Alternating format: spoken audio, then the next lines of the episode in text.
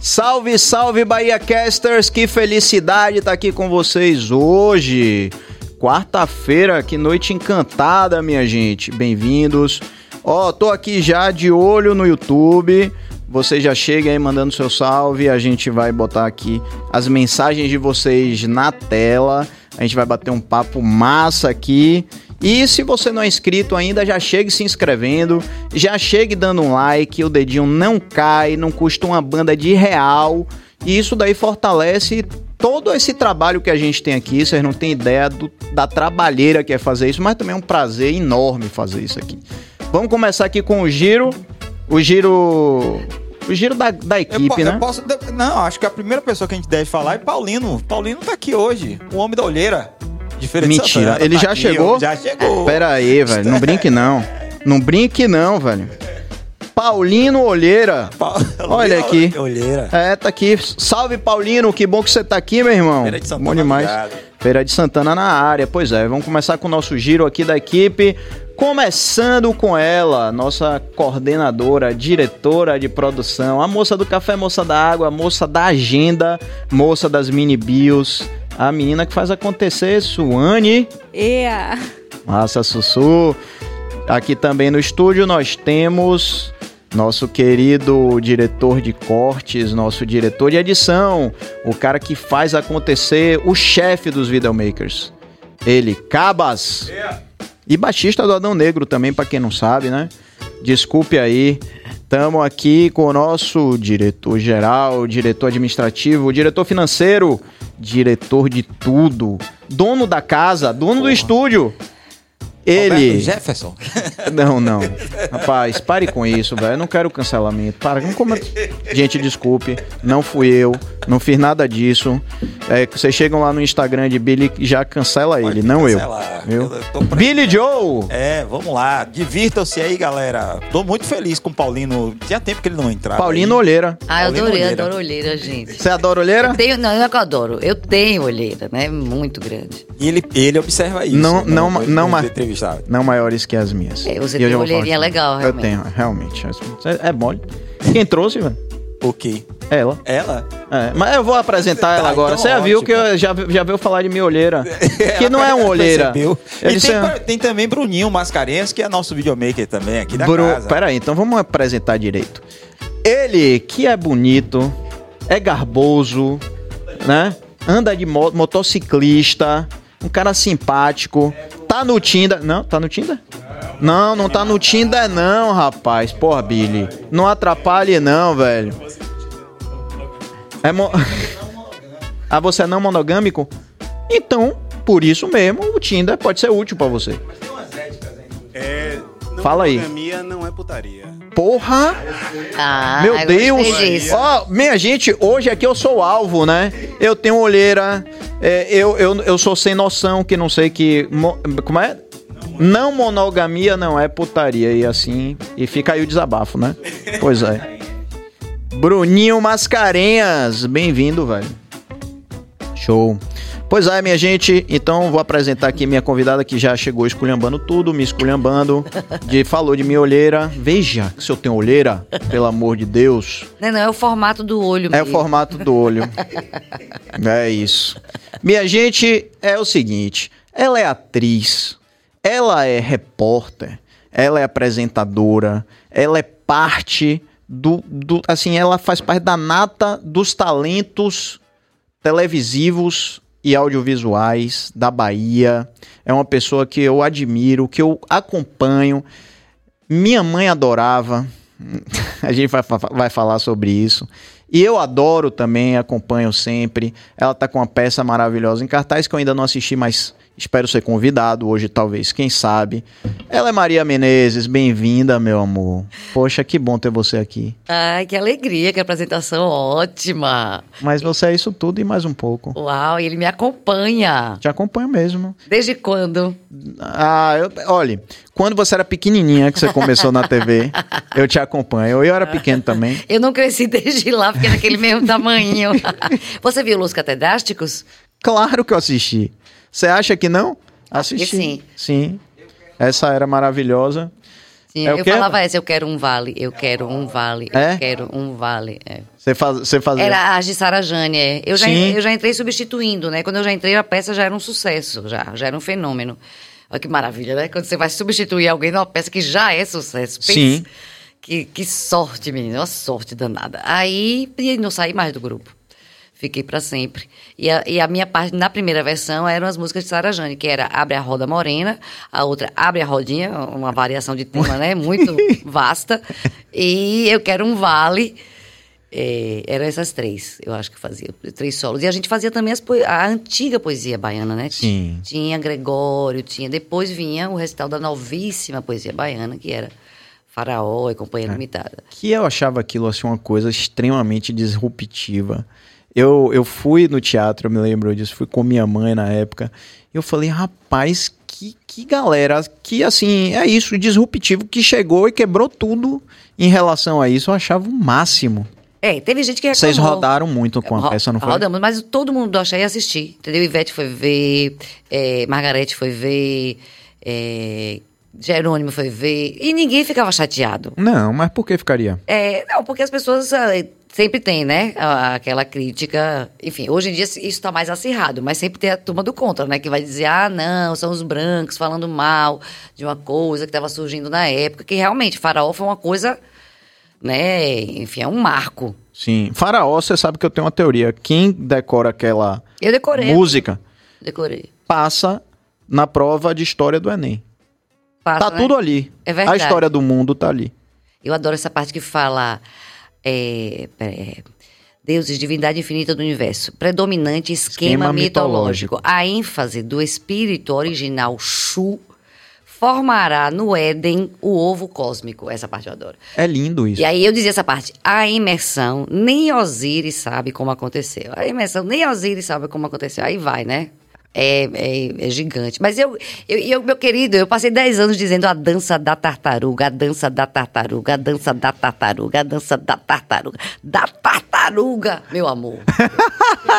Ah, isso é genial. É. Velho, Depois vinha a isso é parte que era no swing da tartaruga. Tartaruga. Pense um animal que não tem swing, não é minha Nem gente? zero.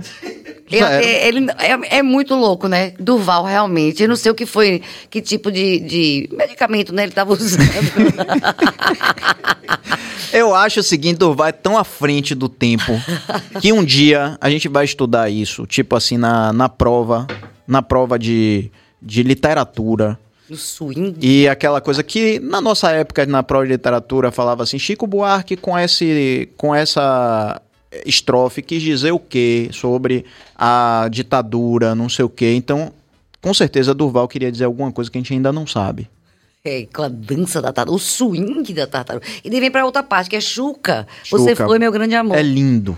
É, só uma tartaruga fica esperando seu grande amor. O seu, é o seu bem-querer. Seu bem-querer. Ah, desculpa, errei. Não, é- Foi mal. Fica muito mais bonito o A seu bem-querer. pior, da, pior da- das Não, músicas é. pra mim. Não, não é seu pior. bem-querer, né? seu bem-querer, isso mesmo. A, a, pra mim, a mais.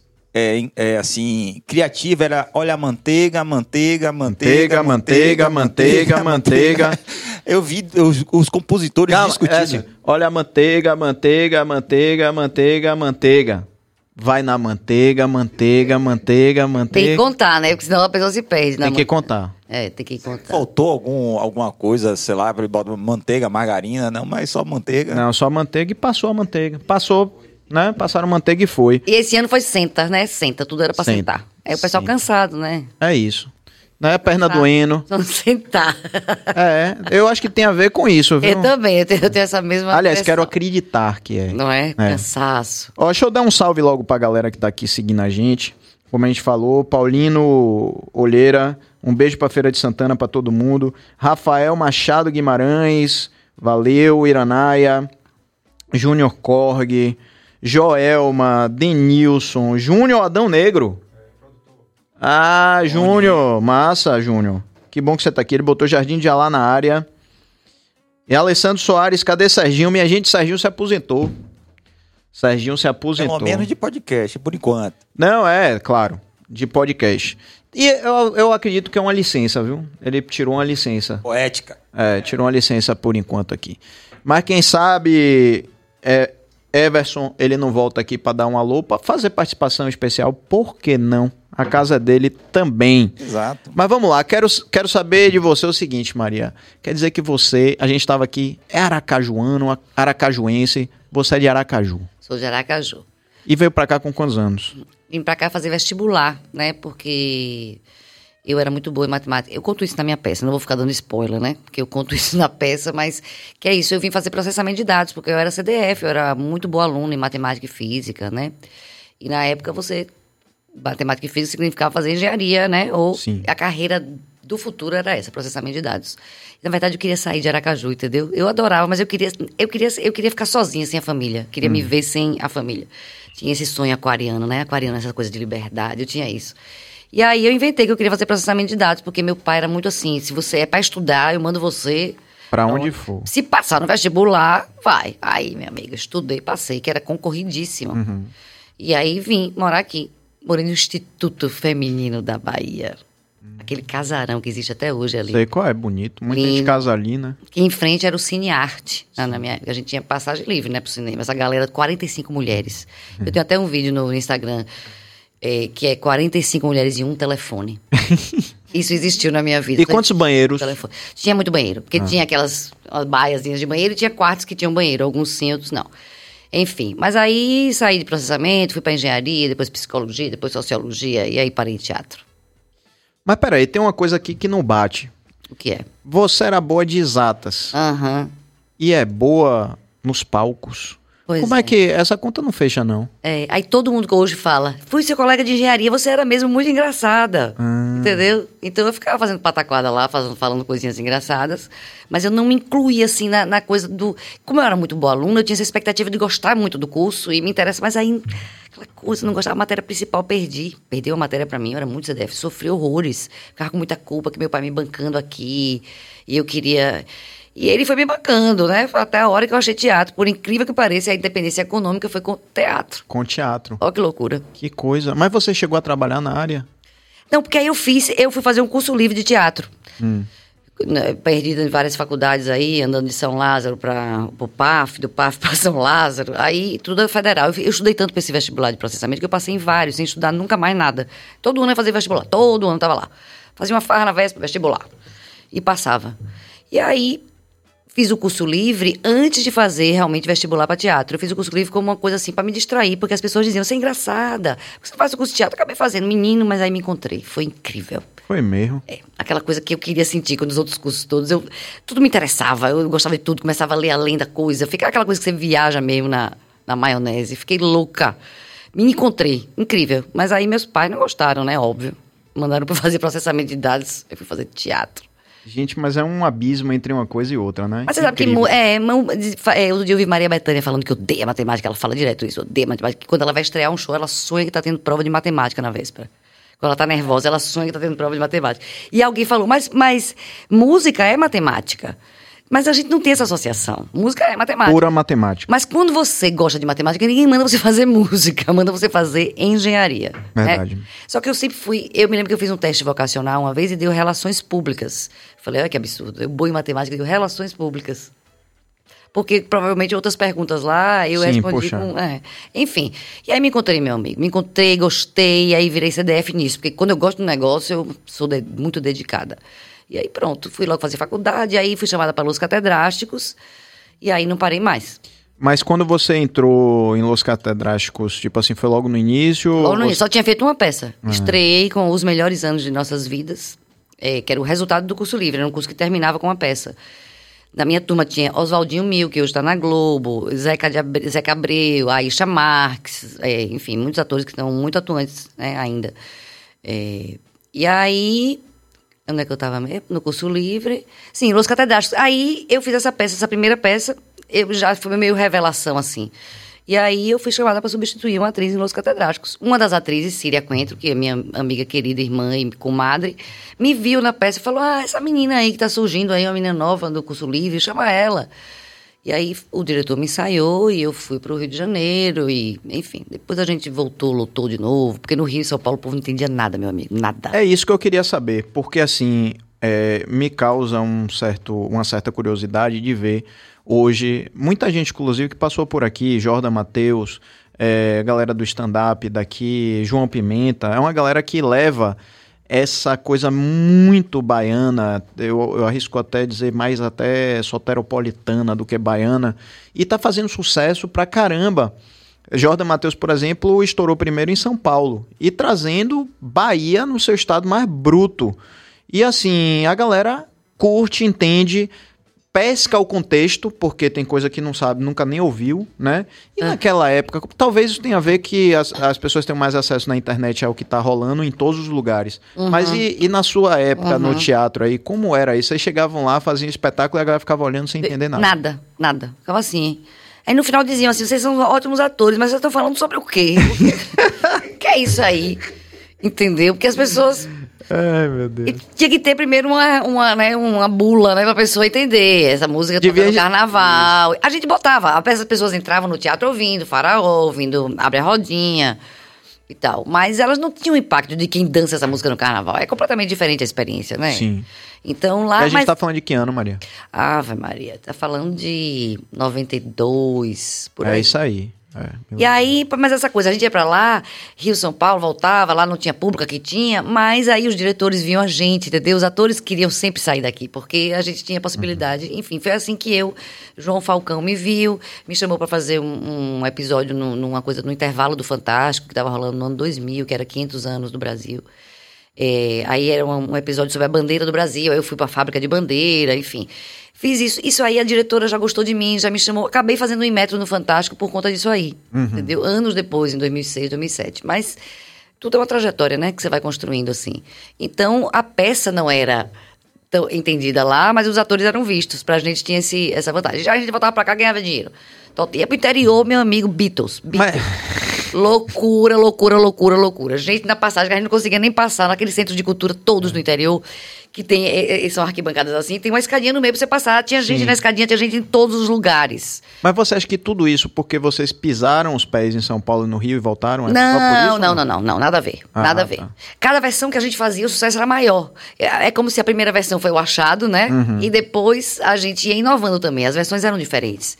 E teve uma delas que foi a versão de 2000, 2001, que foi a versão de Rapunzel, de Ovão. O Ovão, Ricardo declamava isso, era muito engraçado. Que ovo é esse Hambúrguer. hambúrguer? Ele sabe, gente. Tu sabe isso, amigo? Eu sei, eu já fui nos espetáculos e também eu consumo esse tipo de cultura. E ele botava um ovo, entendeu? No final saía um ovo, ele tinha uma saia, saía um ovo. Então era uma coisa lúdica. A criança gostava de catedrático sem entender direito o que era, mas tinha uma coisa lúdica, meio clown, né? Tinha. Na performance da gente. Total. É. Essa versão aí bombou muito. Muito, muito, muito, muito. Eu dizia que a gente era subproduto da Share Music. o diretor ficava pé da vida quando eu falei, Maria, nunca mais diga isso. Uma entrevista. Eu querido, mas se, se eles pararem, a gente não tem repertório, né? É A gente tem- mesmo. pois é. E agora tá difícil, né? Fazer. É, agora porque agora é explícito demais. Exato. Antes tinha o duplo sentido, agora senta, senta, senta, senta. Gosto desse assunto. Ele adora sentar. Não é isso? Oh, desculpa, não. Que é isso, rapaz? É, que mole a gente anda desse velho. cansado, a gente anda cansado, tem Pô, que minha sentar. gente já não basta a audiência, velho, que me pega de vez em quando. Agora a Maria. Tu já viu aquele cara, Deus. aquele escânio, escânio? Já, eu entrevistei, esse cara é muito engraçado, porque ele vai falando um assunto atrás do outro, sem nexo nenhum. Ele lhe pergunta um Já. sobre obra, vai pra pizza, volta pra uma manga comprida, com não sei o que lá. Maravilhoso. Meu Deus No Instagram, que a galera fica é olhando pra aquilo? cara ele dele. vai a- Aí eu entrevistei, ele vai com o negócio com um furinho na mochila. E bota a câmera do celular, que a mochila tá aqui na frente, entendeu? E fica meia hora. Eu gosto de ver a paciência da galera, né? É, é maravilhoso aquilo. E ele fala que você não tá entendendo. E a pessoa é, não tô entendendo. Não, não. E quando a pessoa finge que tá entendendo. e aí ele muda de assunto. Aí, A pessoa fica parada assim, é. Ele fala assim: você viu um cachorro passando por aí, poodle? Aí o cara, um poodle, como é que ele é? Não, ele é assim, branquinho tal. A- Com a camisa do colégio. com a camisa do colégio, aí o cara fica. Não, com a camisa do colégio de poodle. Não. Jogando capoeira, aí começa a vir Aí as não sei coisas que lá, não sei que lá, tomou a quarta dose, não sei que lá, e vai ele do nada, ele vai me dizendo várias coisas. Ô, Cabas, procura isso aí, velho.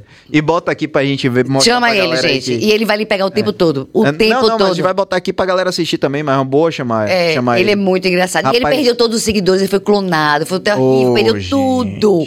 Voltou do zero de novo, um batalhador. Você sabe que eu passava isso pra todo mundo, Maria. Eu passava pra todo Era mundo. muito O pessoal engraçado. dizia assim, minha cá, o que? Não tô entendendo nada, velho. É tá falando isso, não, mesmo. mas a, a brincadeira é É essa. nada com nada. Nada, e eu acho que o Instagram acho que é, dele né, nada com nada, é. Vê se você encontra nada com nada no Instagram. eu acho que o Scânio é, é só Scânio com S, sem o E. É. Não, é maravilhoso. Sim, mas por que a gente falou isso? Não sei. Do nada com nada, né? Nada com nada, senta, Nada, nada, nada, nada, nada, senta aí. nada isso. Nada, nada. Ninguém tá sentando. Não, não, não. Mas o que eu tô dizendo que isso me- muito me interessa é porque, assim, aqui a gente já teve altos embates no Bahia Cast.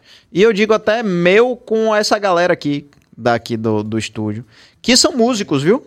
São músicos, os caras são músicos. Um é guitarrista, o outro é baixista do Adão Negro. Os caras são entendidos de música. E uma vez eu falei aqui, né, que, pô, rapaz, existe música ruim. Tem muita coisa ruim hoje sendo feita. Pronto, foi crucificado. Que você não pode dizer que tem música ruim, porque toda música é uma expressão, pode não ser boa pra mim, mas é boa pra você, não sei o quê. Mas o meu ponto é que, assim, é, antigamente a gente tinha essa coisa do duplo sentido, que você, inclusive, permitia fazer um espetáculo como o seu, e hoje já, se você levar uma música tão explícita quanto tá hoje, não vai ser engraçado, vai ser ofensivo. A última versão já foi um pouco chocante. Eu acho que você não viu, que era das cachorras, que era late, late que eu tô passando. Me Não, dá, me dá não. patinha, me dá patinha. Late que eu tô passando. E aí o diretor foi radical, botou uma coleira na gente, nas meninas, os meninos puxavam a gente como, como cachorrinhas mesmo e tal.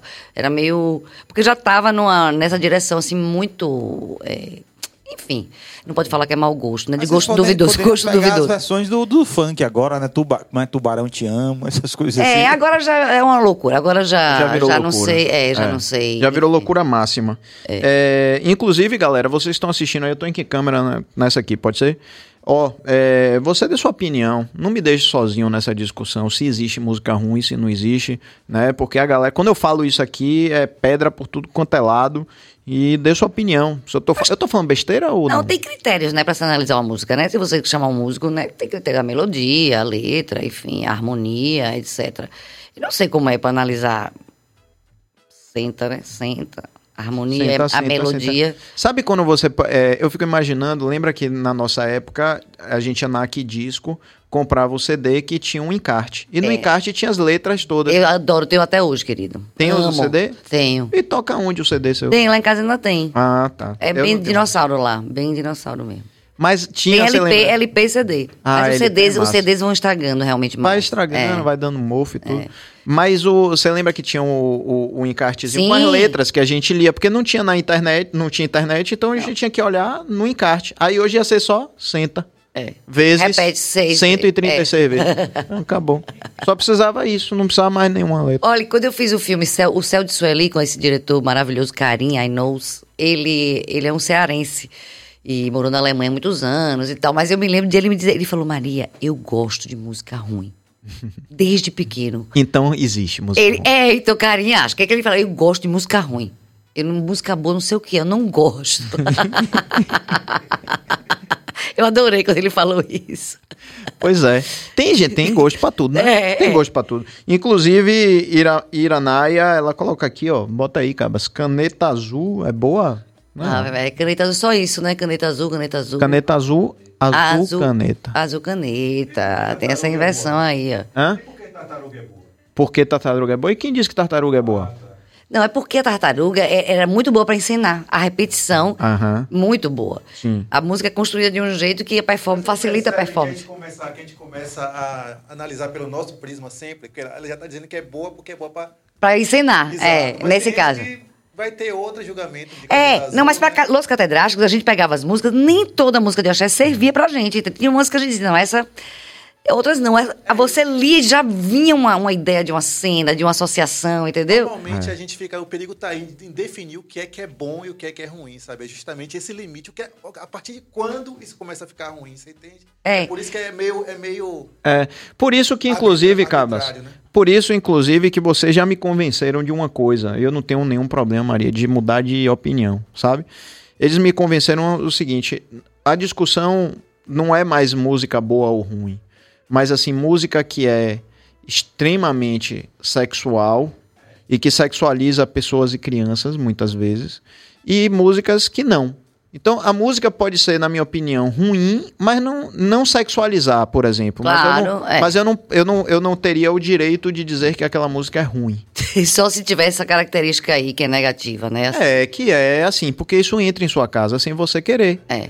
né? Então, aquele, esse negócio de palavrão demais, de- da, da coisa assim, do sexo explícito musical. E Eu não também a gosto, melodia é muito pobre. A melodia é muito pobre também, né? Sim. A- a- tem uma que é uma coisa que repete o tempo inteiro que ser menino é uma, uma loucura. É, enfim, tem que É, ter. olha lá, ó. Robson Soares, o que existe é gosto. O que eu não gosto necessariamente não, quer dizer que é ruim. Exatamente. Pois é, e Robson com a camisa do Bahia dele, o filho provavelmente. Eu acho que Karim Salve, dizia Robson. isso, Karim dizia isso, porque quando ele dizia que gostava de uma música, alguém dizia, ah, essa música tá péssima. Então ele estava acostumado a ouvir que a música que ele gostava, digamos, era menos sofisticada, né? Digamos isso. Eu acho que tem essa questão de uma, uma sofisticação melódica ou de letra, e outras tem menos, são mais.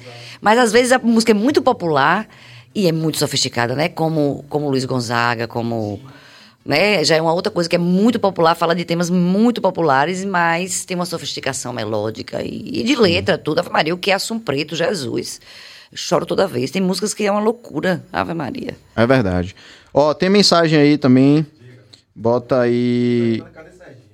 É, Serginho, bota aí. A gente tem que responder tudo, pô. Cadê? André Lima, boa noite. Cadê Serginho? Tem apresentador ruim. A pronúncia é ruim. Viu? Viu? Quanto mais música ruim. Você sabe que a galera aqui, viu? André, não me odeie, não, meu brother. É comunicação Serginho, sou- não violenta, comunicação não é, violenta. é. É, tem muito fã de Serginho aqui. E saibam, viu, galera, que eu também sou fã de Serginho. Super fã de Serginho. E não me odeiem, me tolerem, gostem de mim. Eu tô aqui no lugar de Serginho dando o meu melhor.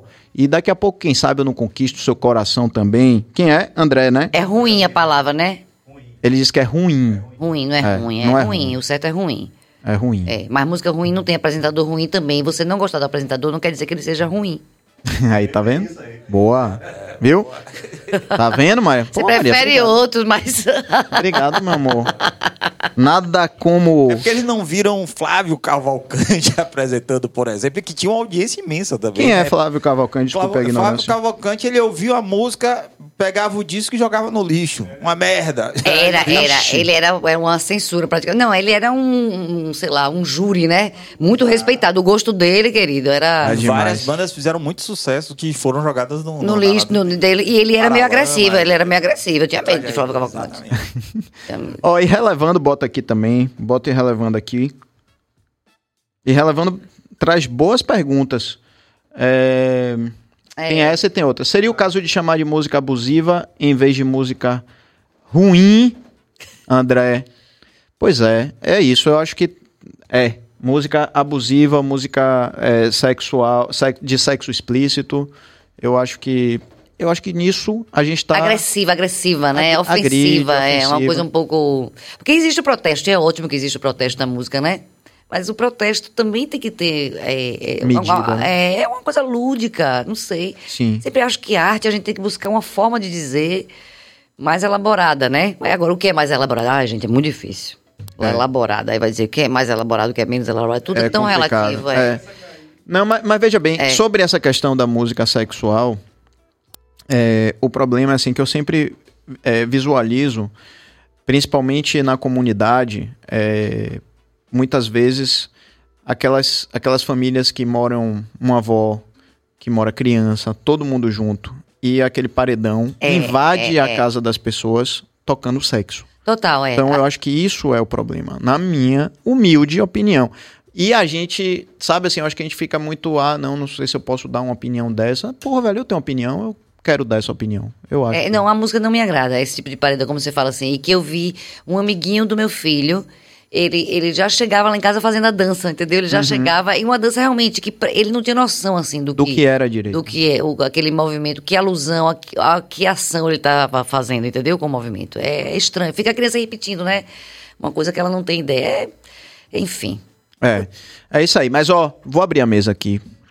Eu quero te apresentar os maravilhosos nata do de. E não só isso.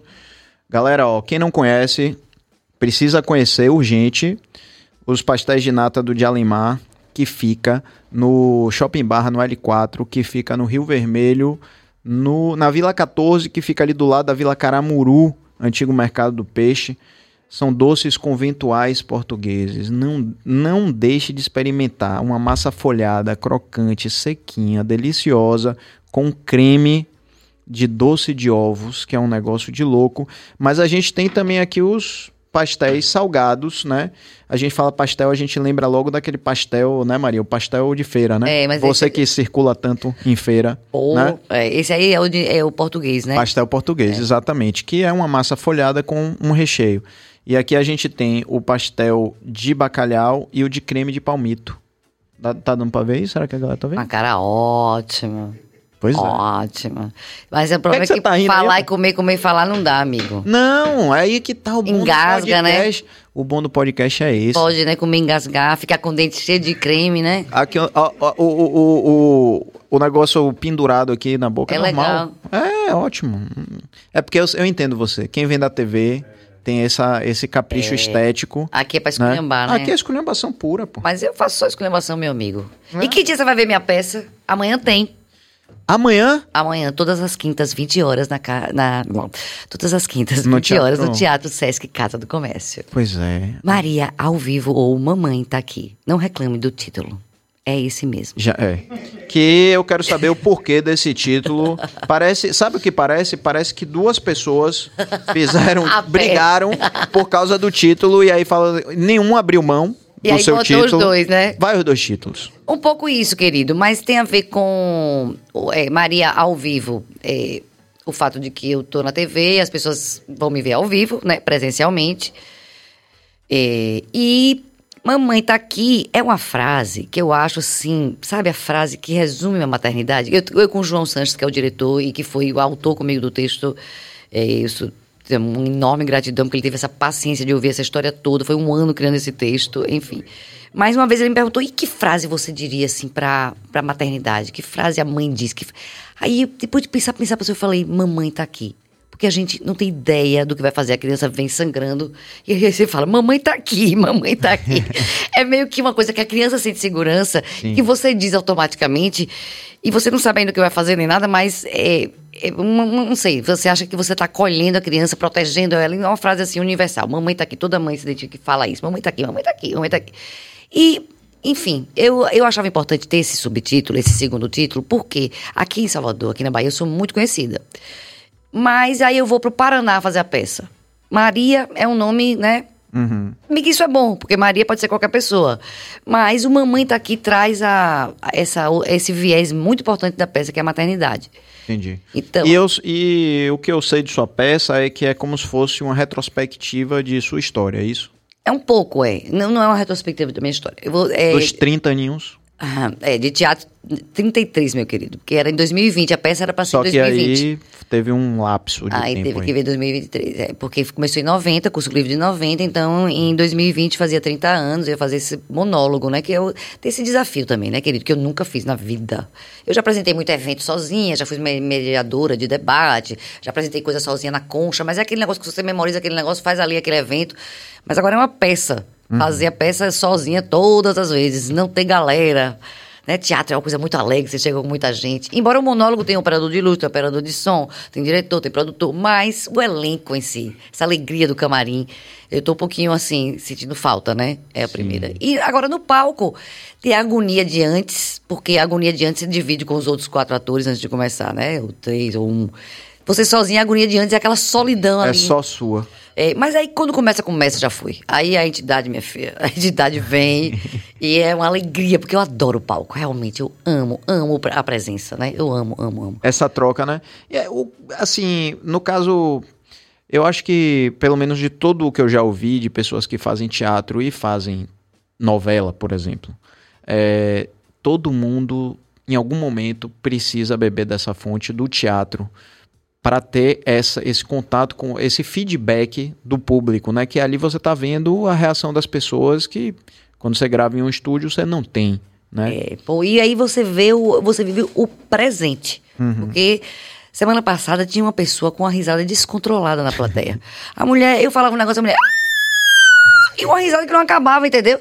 E eu tinha momentos que eu tava em posições não muito confortáveis. Eu dizia, amiga, tipo assim, é, vamos resumir essa risada que eu tenho que sair dessa posição. Já tava, já tava uma, uma- Aí virou uma coisa de galera, sabe? Todo mundo rindo dela e de mim, enfim.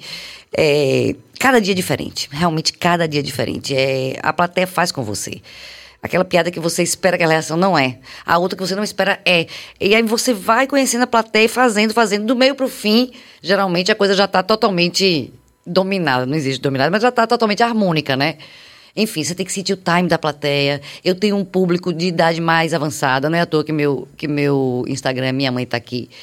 Ou, minha Não. mãe tá aqui é ótimo. É, minha mãe te adora. Ó pra aí. Mãe te adora. Minha mãe, mamãe tá aqui é a frase que eu digo, mas a- as mães me adoram muito. Então, muita. é, tem gente de idade mais avançada, eu tenho que ter uma preocupação com esse time das pessoas também. Eu sou muito acelerada, né? Eu tenho que ter uma, uma calma. Porque monólogo tem uma tendência de você querer acabar. Você querer fazer logo embora pra, pra ficar livre. É mesmo.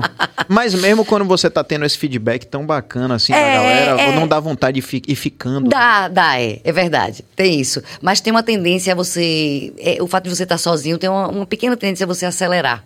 Eu percebi isso fazendo. Agora que eu já tô fazendo há mais tempo, eu já tô sentindo que eu já tô relaxada, entendeu? Em relação ao tempo, ao timing da peça, vou sentindo a plateia. As pessoas vêm com um afeto muito grande também, entendeu?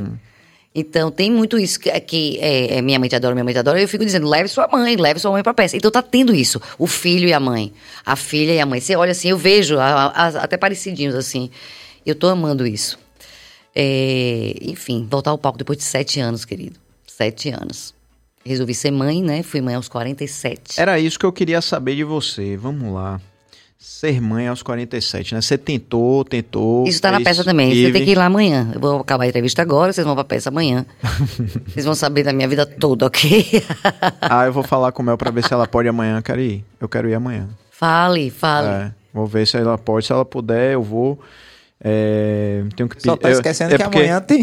tem Ih, você vai gravar. Mas e- peraí, que horas é? É, que horas é a 21. peça? Na peça é 20. Ah, então. É 21 a- aqui amanhã. E quais são os dias da peça? Só tem quinta, querido. Agora é isso. A gente tá num recomeçar do teatro. Então tá? é sempre quinta-feira. Quinta-feira, é. Então na próxima quinta, não marque nada. Olha, Pronto.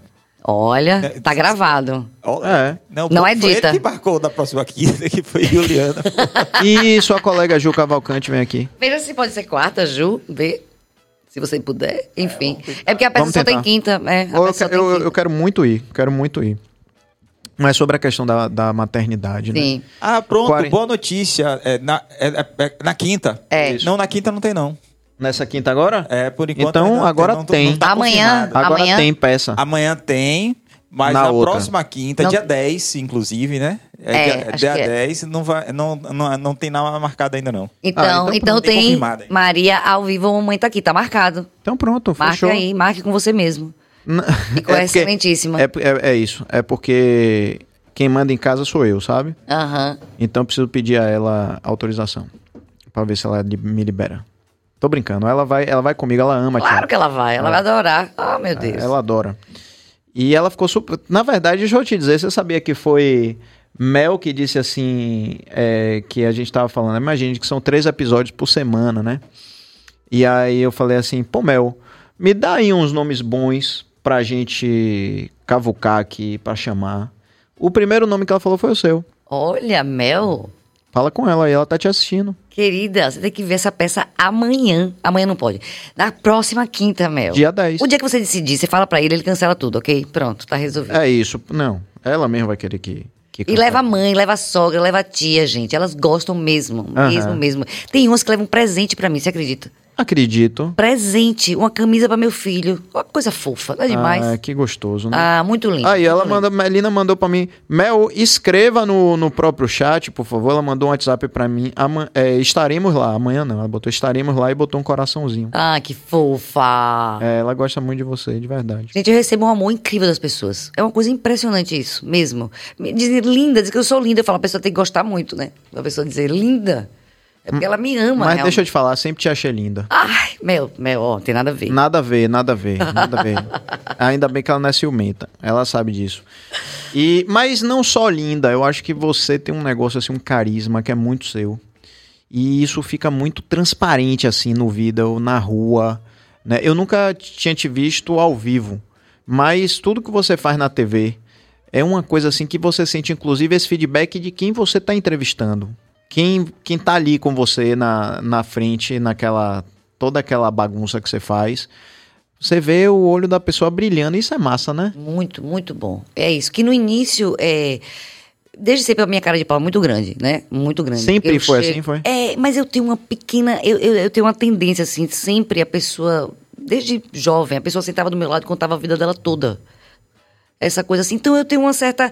Eu você tem, você tem paciência pra ouvir? adoro, é isso. Eu adoro. Eu gosto de gente. E eu gosto de colocar a pessoa no melhor dela.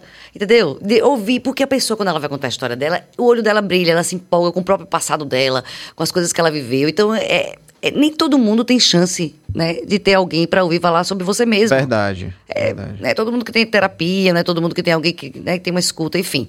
Então eu acho que eu, a, minha missão é deixar a pessoa à vontade, deixar ela no, disponível para ela dar o melhor dela. E aí vira uma festa, realmente. Porque ela manda um, eu mando outro, ela manda um, eu mando outra, e aí improvisa ali na hora muito. As pessoas. Hoje as pessoas já vêm até mim. Assim, entendeu? A gente bota, minha gente, às vezes o negócio assim tá sem ideia, tá sem ideia, bota um negócio assim na lapa. O que é que tu acha? Uma placa. O que é que tu acha? Eu com uma ficha e as notícias da semana da internet. Neymar sumiu 200 mil da conta de Neymar e ele não notou. O que é que tu acha? Forma fila, querido, da Lapa, fila.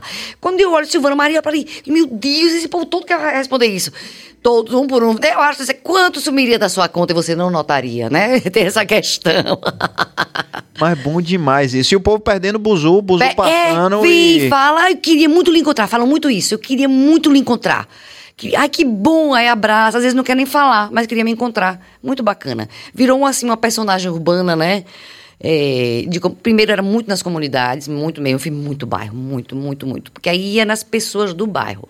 A coisa foi mudando, e aí ficou, a matéria ficou menor, o deslocamento é grande, enfim, hoje Sim. acaba ficando uma coisa mais das enquetes, né? Mas eu gosto muito também de ter fontes, de ter entrevista com, com profissionais, adoro. Eh, sobre temas engraçados, enfim. Ai, muito divertido. Agora, Maria, é, eu, vou, eu vou confessar uma coisa pra você. Há muitos anos atrás eu vi uma atriz na, na MTV e achei que era você. Que é Tata Werneck. Olha! Eu, eu jurava que era você. Eu falei, ah, aquela atriz baiana, tal, Imagina. que assim, eu, eu jurava que era você. Aí eu falei, será que outras pessoas já falam? Porque você tem um jeito assim meio rápido de falar, talvez seja isso. Sabe, eu acho ela parecida com a Isha Marques, minha amiga, que é atriz. A Isha, tem um- eu vejo uma coisa dela. Eu acho que a aceleração, né? Ela é bem acelerada. Ela é mais do que eu, ela é uma loucura, que é aquilo. Eu jurava que era. E olha que eu vivo. Eu, eu fui, foi- acho que foi a primeira vez que eu saí sozinho pra assistir vocês lá no. Que você falou, eu eu quero um vale. Que, que eu- foi a parte que eu mais gostei. Eu falei, oh, quem tá aí na MTV? Eu falei, depois eu comparei e falei, ah, não é não, meu Deus. Hoje teve gente que, da minha família que perguntou se eu era aquela menina Jojo. Sabe? É, Jojo, Júlia, é, Júlia. é mesmo, Jura você, é uma mesmo. cunhada minha é você, eu digo, minha amiga, que elogio. Essa menina é 20 anos mais nova do que eu. Adorei. Aí fui olhar quem era, amei a menina. Amei, mas ela pode ser minha filha. Podia ser minha filha, Jojo.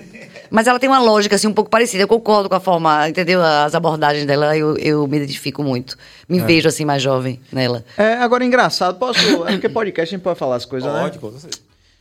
Hoje a galera tá aqui meio azeda comigo, já teve mensagem aqui, mas eu, eu não me importo, não, eu falo, sabe? As coisas. Mas é, é- eu adoro o seu estilo, mas o estilo dela eu já não gosto muito. Do qual da Tatá? Tá, tá. Eu não gosto, eu acho. Eu acho muito estriônico.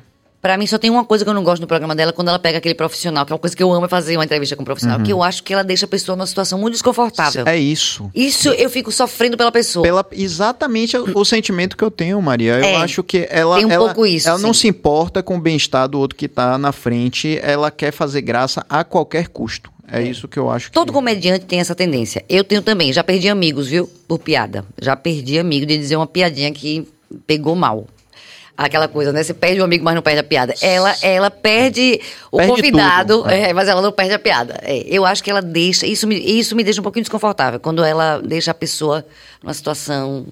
É. E você não gostaria de estar no lugar da pessoa ali, entendeu? Sim. Eu acho que a gente tem que deixar a pessoa mostrar o melhor dela. É, quer ver uma coisa, por exemplo, quando você, você assim, você, é, no sentido de que você é bastante cômica, você utiliza de expressões faciais assim que são dizem tudo sem você dizer nada, né? E mas você ouve as pessoas. Então acho que o problema, na minha opinião, particular, galera, é que Tata Werneck não ouve. Então, por exemplo, ela tá ali só focada no texto dela, na piada dela e ser assim, ter o raciocínio mais rápido possível para poder fazer graça. Mas o que tá na frente dela, dane-se. Então isso me incomoda um pouco. É, é verdade. Eu, con- eu concordo que o convidado nem sempre está numa situação confortável com ela. Isso eu sofro um pouco. Ó, Rafael botou aqui a última, é, última mensagem, Cabas. Você já foi mais rápido, inclusive. Pedro, pede pra Maria contar a piada que ela perdeu um amigo, por favor. Ela quer saber. que- Qual foi a que você perdeu o amigo? Ah, meu Deus, não, deixa quieto. Co- Não, conte aí, conte aí, conte aí. Deixa quieto. Ah, não, vocês acham que você já perdeu um amigo mesmo? Agora conte. Não, eu não Vou posso comer um dar, pastel aqui Se ele souber isso. que eu. Não, posso não, posso não, minha gente. Ô, Maria. Foi que ele ganhou um prêmio de melhor ator e eu perguntei assim, que, que a galera da comissão era amiga dele. Falei alguma coisa. Porque eu tinha visto a peça e não tinha gostado, mas eu já tinha dito pra ele que eu não gostava da peça. Não era ele o problema da peça, era a direção. Tinha tido toda essa conversa, então eu achei que tinha espaço pra uma piadinha. Foi uma piada dessa. Menino. Que você acabou com a autoestima. Ele até largou a- o, o, o ofício e foi ser operador de TI. Não, que nada, ele continuou sendo um ótimo ator e que cortou, me cortou, me cancelou. É. Eu entendo ele, viu? É, eu pedi desculpa, chorei, mas não adiantou, não. Porque, na real, na real. Tata Werneck nesse momento. É, seu momento tá foi, tá foi mesmo. Mas não era uma entrevista, não tinha muitas pessoas assistindo, era só eu e ele, entendeu? Tem essa diferença também, com muitas testemunhas, né? É, É. pior, é pior. É verdade, mas porque nessa área sua, me corrija se eu estiver errado, às vezes, por mais brilhante que seja um artista, ele sempre tem um pouco assim de insegurança, né? De tipo Total. assim, tipo, porra, isso que eu tô fazendo é bom ou não é? Total. Né? É, fica sempre essa coisinha aqui atrás, né? É, é falar isso? Ah, mas falei, já falei, agora? É, uma, é uma, um constante se avaliar, Uhum. né? Agora virou isso o mundo, né? Porque agora não é assim, você é avaliado a cada minuto do que você diz, né? Você viu aquele Black Mirror, aquele episódio do Black Mirror, que Qual a pessoa deles? dá uma nota pra outra. É. Eu olhei pra sua cara, você tá comendo esse pastel? Ah, esse pastel. Aí eu dou uma nota ruim pra você. E você tem que ter um número de pontuação pra entrar em certos lugares. Perfeito. Aí você começa a ter poucos pontos. Aí fica todo Gente, mundo é assim. É. Você não pode ser agressivo, dá só assim. É. Isso, é- isso é bacana porque Loucura. realmente é o que a gente está É o vivendo extremo, hoje. é, é. Não, mas o que a gente está vivendo hoje com as redes sociais. A gente vive o tempo inteiro em busca de aprovação do outro. É. É, isso. Busca de like, de compartilhamento, de. Você tá lindo na foto. Tipo eu que eu fiz com você. Mostrei minha foto, tipo, diga que eu tô lindo, né? Loucura, é loucura, assim loucura. que a gente tá vivendo. E eu comecei, eu não usava nada de rede social, né? Muito jurássica, muito jurássica. Eu achava tudo um porre. Aquele Instagram, aquele negócio, um monte de quadradinho, tem um jogo daquele negócio. Mas aí na pandemia, que nem você ficou solitário em casa, eu tinha filho e tudo, mas vontade de criar, né? Vontade de estar fazendo. E aí comecei a inventar uma personagem a inadaptada, que é só falando mal da internet, mas gravando tudo e botando na internet. Mas só falando mal. Com ódio de tudo, de compra online, de PDF, de, de tudo, de. é, Sabe, eles regindo esse hino da nossa geração, da minha, né? Uma casa no campo e tal, meus discos, meus livros e nada mais. Aí eu falei, não vai ter mais, vai ser meus, meus PDFs, né? Meus, meus discos, vai ser meu, meu Spotify. E meus seguidores e nada mais. Ai. Eu, inclusive, dizia, não me siga, detesto o negócio de me seguir. Que é, você. Quando foi que você gostou dessa coisa? Me siga. Sempre foi uma coisa negativa, né? Tem alguém lhe seguindo. É Exato. uma coisa ruim. Ou então, siga aquele carro. É uma coisa ruim. E é seguidor. Eu falo, não, eu não tenho seguidores, eu tenho um acompanhante. Aquela bem chata, né? Bem chata mesmo. Aí minha irmã foi fazer um curso desse de internet e falou, querida, não é só seguidores, não. A palavra que eles usam é converter. Converter. É quase uma seita, né?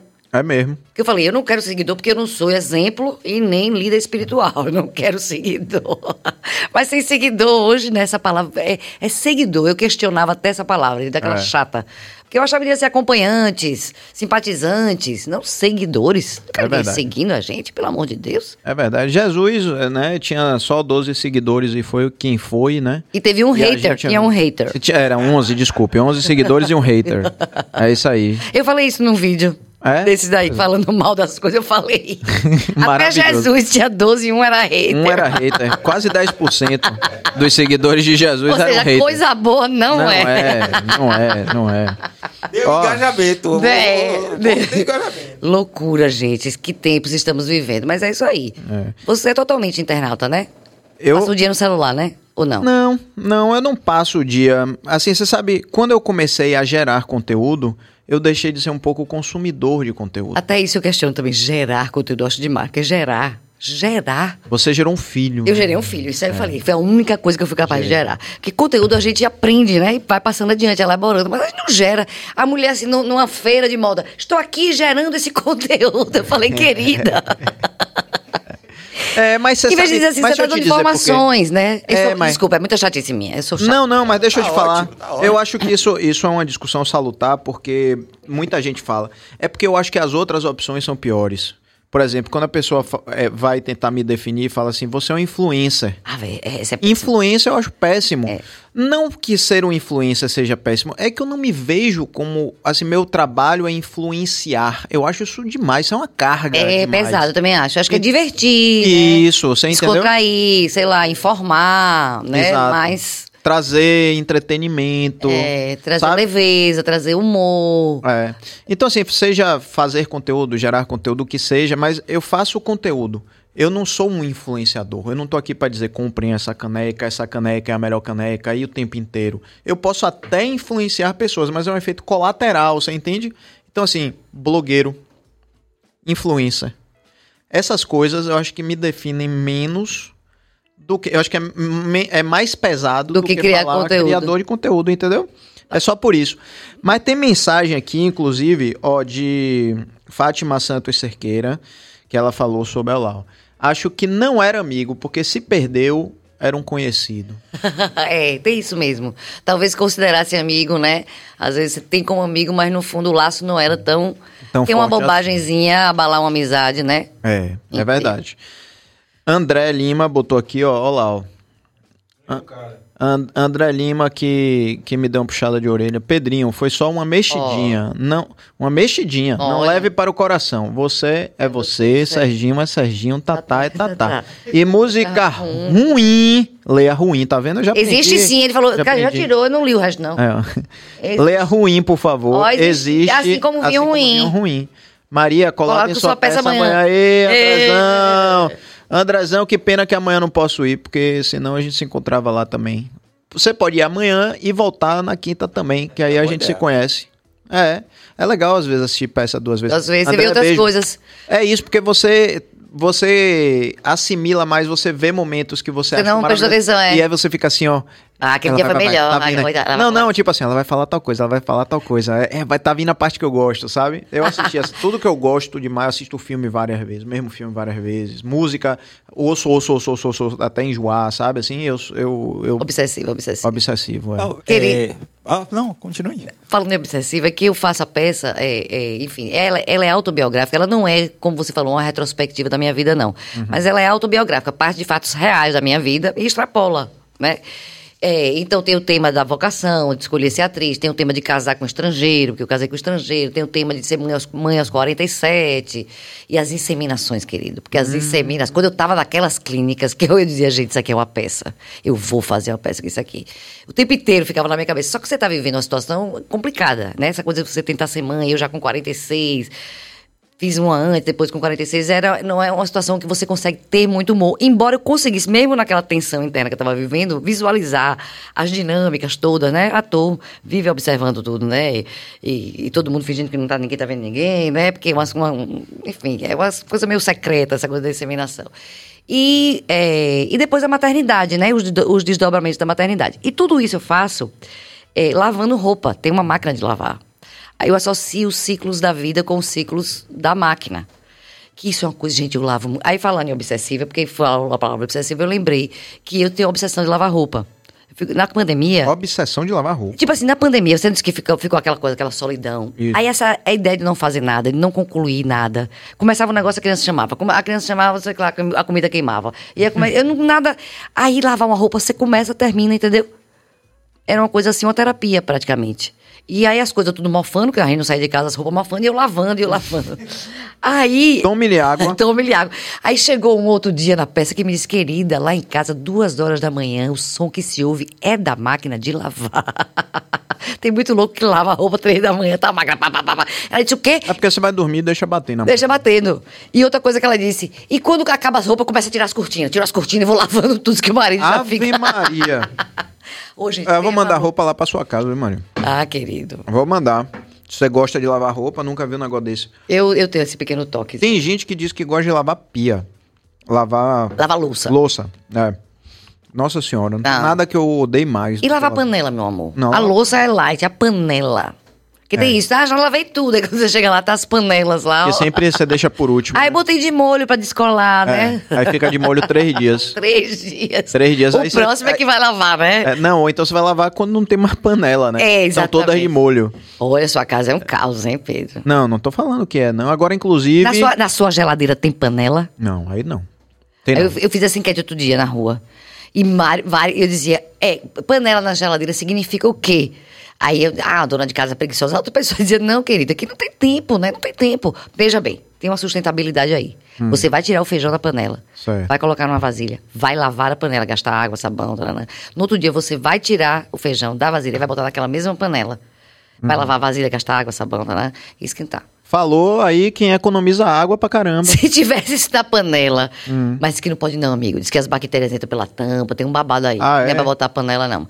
É. As, Tá aí, galera, ó. Não bota panela Na geladeira. na geladeira. Agora é uma enquete que eu quero Maria. fazer. Quem abrindo a geladeira agora pode garantir que não vai achar uma panela? Excelente enquete. Minha gente, coloquem aí, né? Puxem da memória, se você não quiser levantar e olhar se tem uma panela. Puxem da memória. Eu botei alguma panela dentro da geladeira, né? A gente quer saber. Inclusive, se tiver, eu vou dar uma ideia aqui, viu, Cabra? Não sei Faz se a vai dar foto e certo. manda, né? Faz a foto e manda É no feijão. arroba eu quero saber o BahiaCast. conteúdo, o conteúdo da panela. Não, aí você vai tirar uma foto, vai mandar no arroba BahiaCast no direct e a gente vai botar a foto aqui de sua panela no ar. Que tal a ideia? Bora. Vamos pra cima. Coisa incrível. Pode ser? Olha, incrível. Não, e a gente saber o que tem nessa É panela. panela. É feijão, geralmente é um feijão. É um feijão? É um feijão. Porque arroz não fica na panela, né? Assim, fica, não sei. Você esquenta arroz como? Hum, depende. Ou na- você sabe que eu gosto de esquentar na cuscuzeira? Eu também. Venha. Tá vendo aí? Eu também. Adoro esquentar na cuscuzeira. Também. Fica, né, Fica molhadinho. soltinho, é, É é. gostoso demais. É, ó, tem mensagem aí, ó.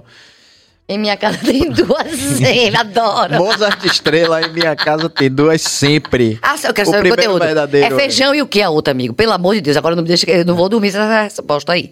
O quê? Duas panelas. É, E quê? feijão e- E a outra é o quê? É o quê?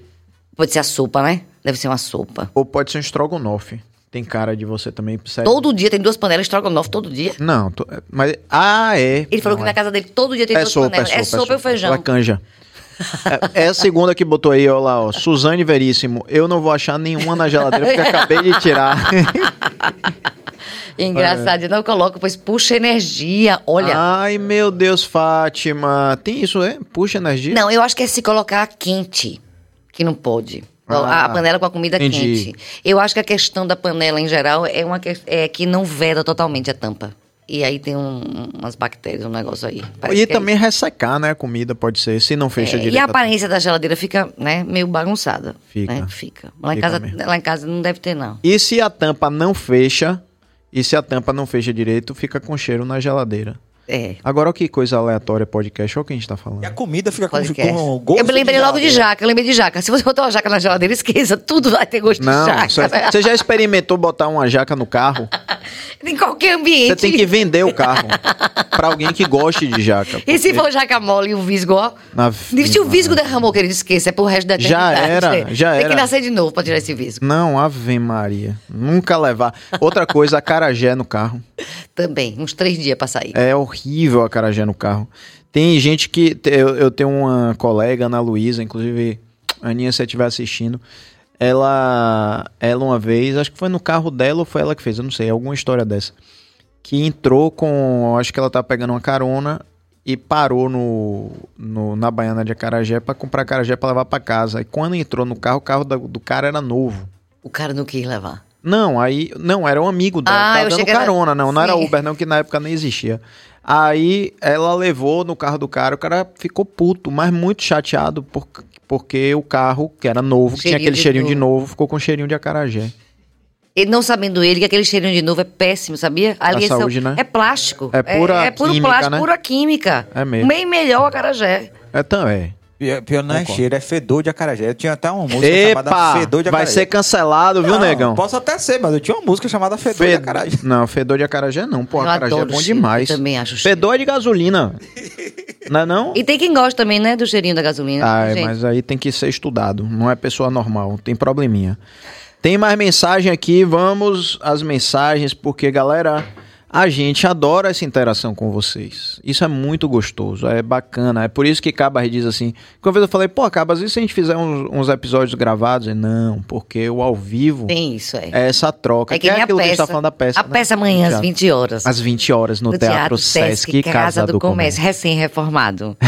tá novinho. Tá Tá, sem novinho. aquele cheiro de, de mofo que todos os teatros É, não, não tá não, realmente. Zero? Tá zero. O, o Yufoie tá lindo. Oh. E, enfim, vão lá, porque é, quinta eu, sexta é o Barramalho.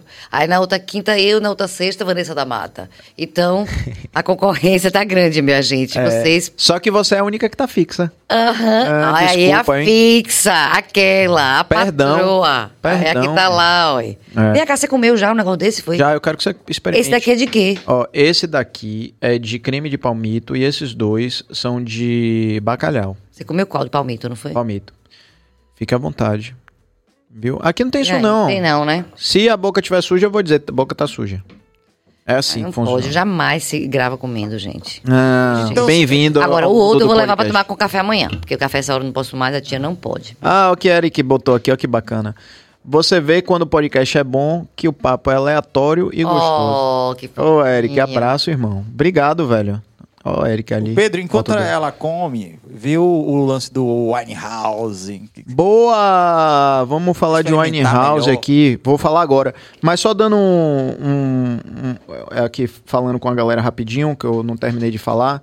Galera, eu. Nós aqui adoramos essa interação com vocês. Se você está assistindo o Bahia Cash e você ainda não é inscrito, se inscreva. A gente valorizar os nossos, valorizar a prata da casa é uma coisa importantíssimo. A gente segue muita coisa lá fora, né? Pode pá, ah, flow, é muita, muito conteúdo que são muito bacanas, né? Mas sempre olhe com carinho também para as coisas de nossa terra, porque a gente busca fazer o nosso melhor aqui. A gente ama a presença de vocês e quando você valoriza um conteúdo é, Maria não gosta que eu fale geração de conteúdo. Mas quando a gente valoriza o conteúdo local, a gente não está valorizando só essa plataforma aqui, só esse lugar. A gente está valorizando quem passa por aqui. Então, Maria, por exemplo, é, uma, é um patrimônio da Bahia, apesar de ser sergipana. E assim, ela tá com a peça em cartaz, então olha quanta coisa. Todo mundo que passa por aqui tem alguma coisa assim que, que, que é muito bacana, que, que a pessoa tá dispondo do tempo dela, do- da experiência dela, das histórias. Então, valorizem. A gente fica muito feliz com isso. Sim, aí era o que mesmo? Winehouse. Ah, Winehouse, minha gente. Porra, Gustavão. Maria saboreia, tranquila e calmamente. Boa, Ai, Maria, muito fique à bom. vontade. Você gostou? Muito bom. Pô, que bom. Delícia. Minha gente, Winehouse. Vou pegar a caixinha. Ah, tá aqui atrás. Dá pra ver ali, né? Que massa, tá ótimo. Tá bem é, colocado ali. Essa é a caixa do delivery, galera. Winehouse é vinho na sua casa. Então, tem aqui já três rótulos, vou mostrar para vocês, que chegaram nessa caixa. Wine House, que é uma empresa 100% baiana de delivery de vinhos, o que garante, né, vinhos por ser só delivery, garante vinhos mais baratos em sua casa, rótulos muitos exclusivos e quase todos eles abaixo de preço de mercado. E na sexta-feira, presta atenção, depois de amanhã, o delivery é grátis. Então você vai entrar no Instagram do Winehouse, arroba wine.in.house, olhar lá os vinhos, escolher o seu combo, falar, Gustavão, abasteça a minha adega, porque o fim de semana tá chegando aí. Aí na sexta-feira vai aterrissar em sua casa, quantas caixas você quiser, ou um vinho, ou dois, ou três, quanto você quiser. É muito bacana. Você sabe que hoje eu tive um feedback de, de uma pessoa que, assim, que é da minha relação, que viu o Wine House no BaiaCast, que disse que virou cliente, que tá pedindo sempre. Isso é muito legal, né? é Muito muito bom, gostoso muito de, de saber. E Gustavão é maravilhoso. também. Ah, ele é show de bola. Gustavão, um beijo pra você, velho.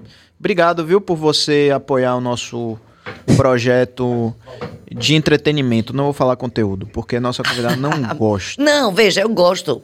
É, existe um conteúdo no que a gente diz. Mas eu sempre acho que a gente- não foi a gente que gerou, né? Ah, a sim. gente absorveu, absorveu e elaborou. Então, Sim. é elaborador de conteúdo. Nós é, somos elaboradores de conteúdo. Pronto, tá, tá ótimo. Ai, meu Deus. E agora o bacalhau no dente, gente. Tem, pa- Ah, tem aí palito? tá- dá um charme. Vai espalitar? É, é um charme, é um charme. Eric, Eric botou aqui também, bota aí a mensagem dele. Eric. Olha lá. ó. Pedro, eu tô participando pela primeira vez ao vivo. Assisti a entrevista com o Ricardo, já que eu estudo jornalismo. Olha que legal. E eu sempre gostei de assistir podcast daqui. Precisamos valorizar. Massa. Porra, Eric, obrigado, irmão. É isso aí mesmo. É esse é o espírito. Ele tá falando de Ricardo Ismael Aham, teve aqui, que né? teve aqui. Pô, cara, que cara, velho. Assim, ele é, eu acho um cara admirável, assim. Sim. E uma energia boa, né? Demais. É, e é o que eu leve. falei de você. Eu acho a mesma coisa dele. Tipo assim, ele passa uma verdade. Ele, mesmo nunca tendo conhecido ele, mas assistindo ele na TV, você vê que é um, é um cara do bem. É um cara que passa uma energia bacana, né? É, tem isso, né? O ser humano, né? A gente olha pro outro e vê, né? É a identificação, enfim. Sim. E é bom quando você entrevista que você descobre ainda outras, Outras qualidades. outros talentos, outras, out- né? é, a sensibilidade de outras coisas. Isso, né? Ele é um escritor massa e foi muito legal conversar com ele. Mas vamos falar sobre sua maternidade. A gente volta é, depois para falar também, hum, falar um pouco mais do espetáculo. Mas a maternidade, 47 anos. Você sabe que minha mãe me teve com 40. E já se achava muito. Não, naquela época, em 1978, era idosa para ter um filho. Era uma coisa muito difícil. E não tinha fertilização in vitro nem nada disso. Foi natural mesmo, assim. E você é o mais novo. É. Ah, você mais foi o novo. raspa do Raspa tacho. do tacho. Com, ela me teve com 40 anos. E na escola, por exemplo, a galera achava que ela é, né, achava que ela era minha avó. Oh, não tenha dúvida, querido. É. E assim, esse seu desejo de, de ser mãe, né? Você fez fertilização, um processo, como você disse, é, doloroso no sentido de ansiedade, Ah, né? de expectativa, expectativa. Fecundou, não fecundou, A loucura, deu certo, não deu loucura. certo. Conta aí pra gente um pouquinho dessa coisa, porque eu sei que tem muita gente, Maria, nessa situação hoje. Loucura, né, gente? E outras que engravidam não querem, não podem, Exato. não tem como. É uma loucura isso. Mas a fertilidade parece que baixou mesmo, né? Minhas sobrinhas, duas, já tiveram que fazer inseminação. Mas jovens. que não é porque. é, Mas jovem quantos anos? Não, jovem 30. É, mas, mas vamos, vamos recapitular um pouco que naquela época a Era pessoa com 20, tinha com né? 20 É. anos. Mas minha mãe, por exemplo, acho que ela até era considerada encalhada, porque ela casou com 27. Eita, E teve seis filhos. eita, meu Deus do céu. Seis, eu sou a quinta Entendi. dos seis. Enfim, eu não tinha assim, nunca. Eu sempre gostei muito de criança, sempre fui muito maternal, a minha Uhum. forma de ser. Mas eu nunca. Não, não era uma prioridade ser mãe, assim, não pensava, não era uma. Não tinha essa coisa idealizada, sabe? Era muito mais trabalho. Sempre a minha identificação, assim, meu ser é muito identificado pela.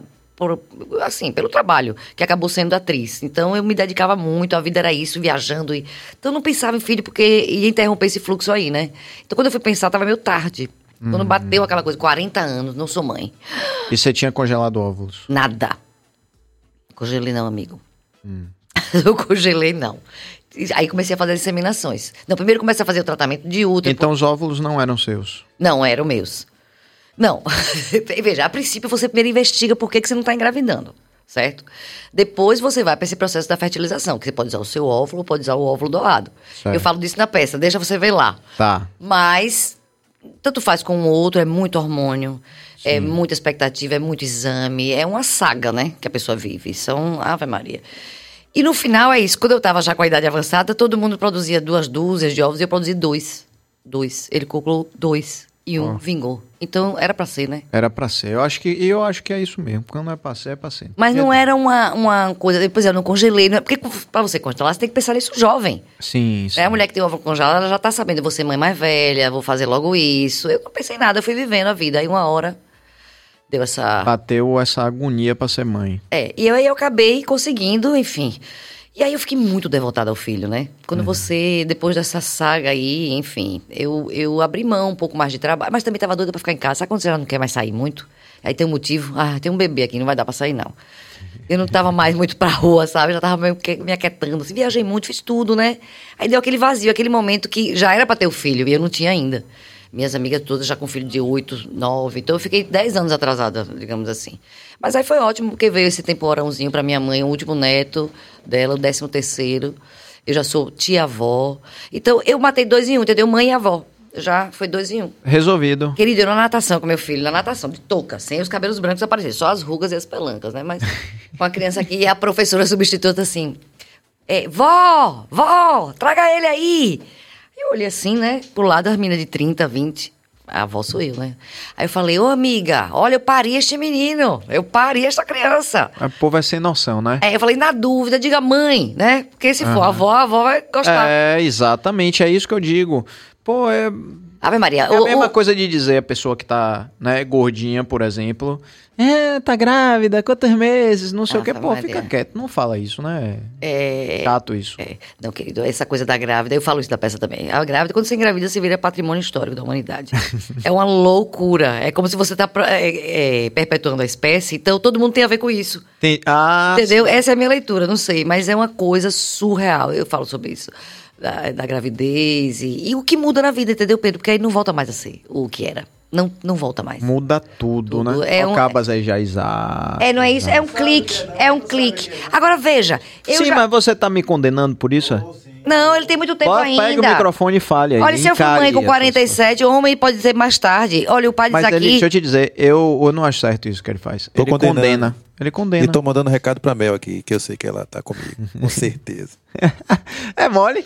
Ó, aí, ó. É fiscal do filho dos outros. Que Você tá numa relação há muito tempo? ainda. Não, a gente tá namorando há dois anos. Não, a gente vai casar, eu tô noivo. né? Olha, que bonito. é. Ainda tem isso, ficar noivo, ficou noivo. É. Não juntou assim, não. Não, a gente juntou primeiro. Sei, depois noivou e agora vai casar. É. Só inverteu a ordem das coisas, não tem problema. Não, e eu acho, Maria, de verdade que é muito legal essa Morar. liberdade que a gente tem hoje É. de poder ter esse test drive mesmo de convivência. Claro. Porque, porra, antigamente as pessoas. ah, Inclusive, isso dava aquela agonia pra noite de núpcias, né? A pessoa ia pra noite de núpcias. Que não Achei. tem mais hoje. Isso É. fica todo mundo bêbado na festa, não tem noite Não, de núpcias. não. Não, já teve, Não rola. Teve núpcias ontem, É. anteontem, todos os dias. Então, assim. Mas essa liberdade é legal porque às vezes você não é compatível, pô. Você não teve a chance de experimentar É. a compatibilidade do conviver. A convivência, né? porque existe o amor até, existe a admiração, mas a convivência é algo muito particular, né? É. É muito, E- Você quer aí você vê as manias, né, da, da outra O- pessoa. Mas que tem outras formas também. Você pode também ser casado e morar em casas separadas. Eu acho bom. É, é uma modalidade. Agora é uma modalidade, modalidade Mas mais cara, cara. cara, é. E Você vai pagar agora... dois condomínios, dois aluguéis. É isso, agora o casamento dura bem mais. É, Eu acho. é mesmo. que eu, meu É, filho? mas deixa eu te dizer, Maria, sério mesmo, não tô falando aqui porque Mel tá assistindo, não. Eu, inclusive, aos 42, 3, antes de. 2, antes de conhecer Mel, eu tinha certeza que eu ia morrer solteiro. Porque eu achava que eu já tinha idade suficiente pra ser chato o suficiente pra não querer dividir minha casa com ninguém. Já tem muita mania, né? Muita. Muita mania, muita coisa assim, muito chatice mesmo. Aí É, Mel apareceu, só que, tipo assim, pô, ela, ela soma na, na minha casa, assim, na minha vida, sabe? Assim, ela não. Ela não invade espaço, ela me tolera, porque eu sou bagunceiro, eu, sabe, eu largo as coisas pelos lugares, assim. E ela. É isso, tem uma sinergia nesse caso que não me incomoda. Mas eu entendo as pessoas que falam isso, que tipo assim, é melhor morar separado, porque eu tô gostando de morar junto. Claro, aí às vezes pode ser que em outro momento seja diferente. Tem Pode casais ser. que moraram juntos anos e depois de um tempo resolveram, não, cada um fica na sua casa, fica mais excitante, marca um encontro. Entendeu? Dá saudade. Ô, Cabas, fale no microfone, participe aí. É aqui pra gente. Tô dizendo que aí sabe, rapaz. É, Escuta aí que aí sabe. É isso que eu tô dizendo. Sabe, sabe. É isso aí. É aí o negócio aí Tem seguindo o fluxo, meu amigo. Nada rígido, né? Não, Deixa as nada coisas- é. Nada é. É isso mesmo. Eu, eu acredito nisso. Agora, uma coisa assim que. Porque Cabas. é, já fica o microfone aí, Cabas. Tá, É. ah, pode fechar aquela porta, eu acho que tô ficando com calor. Acho que o ar tá saindo, né? É, ou é ameno, baixar. ou é ameno. Ameno é uma loucura. Não, mas eu acho que pode ser. E outra coisa, esse ar-condicionado que eles costumam botar 16 graus, hoje tá 22. Pode baixar. Ah, mas 16 é frio demais, né? É por isso que eu venho de casaco. É que nem alguns, alguns cinemas, né? Que é uma loucura. É, não tem porquê. Ô, querido, e o ônibus Salvador Aracaju? É muito frio? Ô, querido, é uma coisa polar. Você vai. Logo aonde? Minha irmã viaja com a coxa de lã. Meu Deus. Não, isso daí dá um, dá um episódio seu. Imagina a Salvador, pessoa, Aracaju, Uma pessoa com a touca. duas cidades polares. Polares, é uma coisa. É muito tropical e quente, mas o trajeto é na Sibéria. É o seu momento Sibéria na linha verde. É, e aquele ônibus pra Vitória da Conquista, querido? Um que tem. Não, Vitória da Conquista aí sim. Não, mas e gelado. E assim, ó, as cadeiras não tem nem vizinho, é maravilhoso, porque é um, já viu que é um pra trás, um pra frente assim? Já viu esse? esse? Não. Ah, é uma É de novidade. Vitória da Conquista? É, Ah, porque é muito longo, né? Só que essa cadeira do meio, ela não tem acesso à janela, certo? Só tem acesso à janela quem tá aqui. Olá. É, eu fiquei nessa do meio, querido. Aí, aí, as- ligou o ônibus, saiu, conte até três. Um, dois, três, começou. Era uma sinfonia de pessoas roncando, várias. Inclusive a minha amiga Aisha, que estava viajando comigo, todos. E eu comecei a viajar, que eu estava numa cafua, que eu estava enterrada, que eu já tinha morrido, que aquilo ali. E eu não via nada lá fora, todo mundo fechou as cortinas. Eu, eu- se eu tivesse na janela, eu daria uma olhadinha para fora, relaxaria. Você é claustrofóbico, eu sou um pouco. Eu sou também. demais. Querido, eu viajei com motorista na cabine. Mentira, você se levantou e foi lá? fui, falei, e foi- o cara não acreditou. Ele falou, essa é doida meio. Eu falei, meu amigo, eu posso ir aqui conversando com você. Ele falou, mas todo mundo vem nesse ônibus pra dormir, né? Eu falei, querido, não dá. É uma sinfonia de ronco, tudo escuro, um breu, assim, sem nenhuma faísquinha de luz. Eu tô achando que eu tô no. Aí fiquei com ele muito tempo, garantindo que ele não ia cochilar também. É uma boa Não é, técnica. não é é. boa. Até uma hora que me deu um soninho. Aí eu falei, não, agora eu vou, porque agora eu vou dormir. Mas no seco, assim, deitou, um, dois, três, Deitou, dormiu. dormiu e a sinfonia. Você deve ter um sono leve também, né? Um sono leve, querido. Muito mental, esse povo muito mental, né? É. Cabeça Pensa demais. ali. Os boletos mentais. Eu quero, eu quero patentear essa expressão, Pedro, que eu criei. Boletos Mental. mentais, isso é maravilhoso. Eles me acometem É. todas as noites. Agora não é mais de noite, agora é de manhã. Começa, dorme, Hã. mas quatro e meia da manhã os boletos começam. Ave Maria. Fala sério. Imagino. Agora vem cá, é, voltando à questão da maternidade, porque mesmo. a briga, a minha aqui, o meu embate com Cabas, e ele é muito incisivo com isso, né? Uma vez ele falou assim, ele tentando me explicar o amor que é um filho. Aí eu falei assim, rapaz, eu posso imaginar. Ele disse, não, você não pode imaginar. Você não pode imaginar. Você não pode imaginar. Não, eu acho que. Olha, eu discordo, desculpe. Eu acho que pode. Sabe por quê? Você tem sobrinho? Tenham. Alguma Oxente, criança. eu tenho um sobrinho. Você tá dizendo não? Não, repare, pra mim, pra mim, repare. Se eu pensar em alguma coisa acontecer com meu sobrinho, porque você avaliar o amor, você pensa em alguma coisa ruim acontecer. Eu não posso nem. É uma coisa como se fosse. um Ventilar filho. isso, né? Ventilar. Porque, assim, eu acompanhei muito meus sobrinhos. é, fui muito uma tia que não tinha filhos, aquela tia engraçada que não tinha filho. Então era tia top, né? Tanto quando eu tive filho, eles ficaram meio. Assim, os menores ficaram meio chateados, porque eu fiquei muito ocupada e tal. Mas a diferença não é o amor pra mim. A diferença não é o amor. A diferença é o dia a dia, é a responsabilidade Ah. de tomar decisões na vida dessa pessoinha. E que vai mudar tudo na vida dele. Entendeu? Que você vai decidir se pode ou se não pode. Isso que pra mim é que é a coisa assim, que com o sobrinho, o amor pra mim não tem essa gradação, sabe? Eu acho que o amor é, é, é um amor imenso, mas eu não tenho assim a responsabilidade de decidir coisas pra ele. Eu não tenho, é, eu não acompanhei todos os dias, porque isso de acompanhar todos os dias também gera um amor. Pode não ser seu filho gerado, mas se você acompanha aquela criança ali, o crescimento, as necessidades, aquilo vai gerando uma. E pra mim gerou isso com o universo. Agora eu quero cuidar de todas as crianças, é um problema. Porque aí também você tem o seu, você. Fala, e por que, que esse não tem esse direito ao que o meu tem, entendeu? Você começa a ver que meu filho tá fazendo aula de natação, eu fiquei, que foi um progresso para ele tão grande. Aí eu pensava, toda criança tem que ter aula de natação, é um absurdo. Aham. Devia ser um programa nacional, toda criança tem que ter, entendeu? Porque é uma segurança e porque, enfim, capacidade pulmonar, são tantos benefícios. Demais. É, combate à alergia, uma série de coisas. Pois, Ave Maria, ainda mais se for na água fria, que é o melhor. Aí combate a alergia mesmo, a água morna não é muito... E se eu te disser que eu tenho isso, a galera vai sa- saber que é verdade. Eu tenho alergia à água fria. Você já ouviu falar isso? Existe. Se o pessoal bota a galera, bote no Google aí. Alergia à água fria. já me disseram que quem tem alergia não pode tomar banho frio. Ou não pode tomar banho morno, só frio. Não, não, mas eu tenho alergia à água. água. fria. Eles viram isso, que a Fiquei gente empolado, é? Todo empolado. Eles viram. Você não pode mergulhar na, na Chapada Diamantina em nenhuma daquelas Mas foi, cachoeiras? foi lá que a gente tava.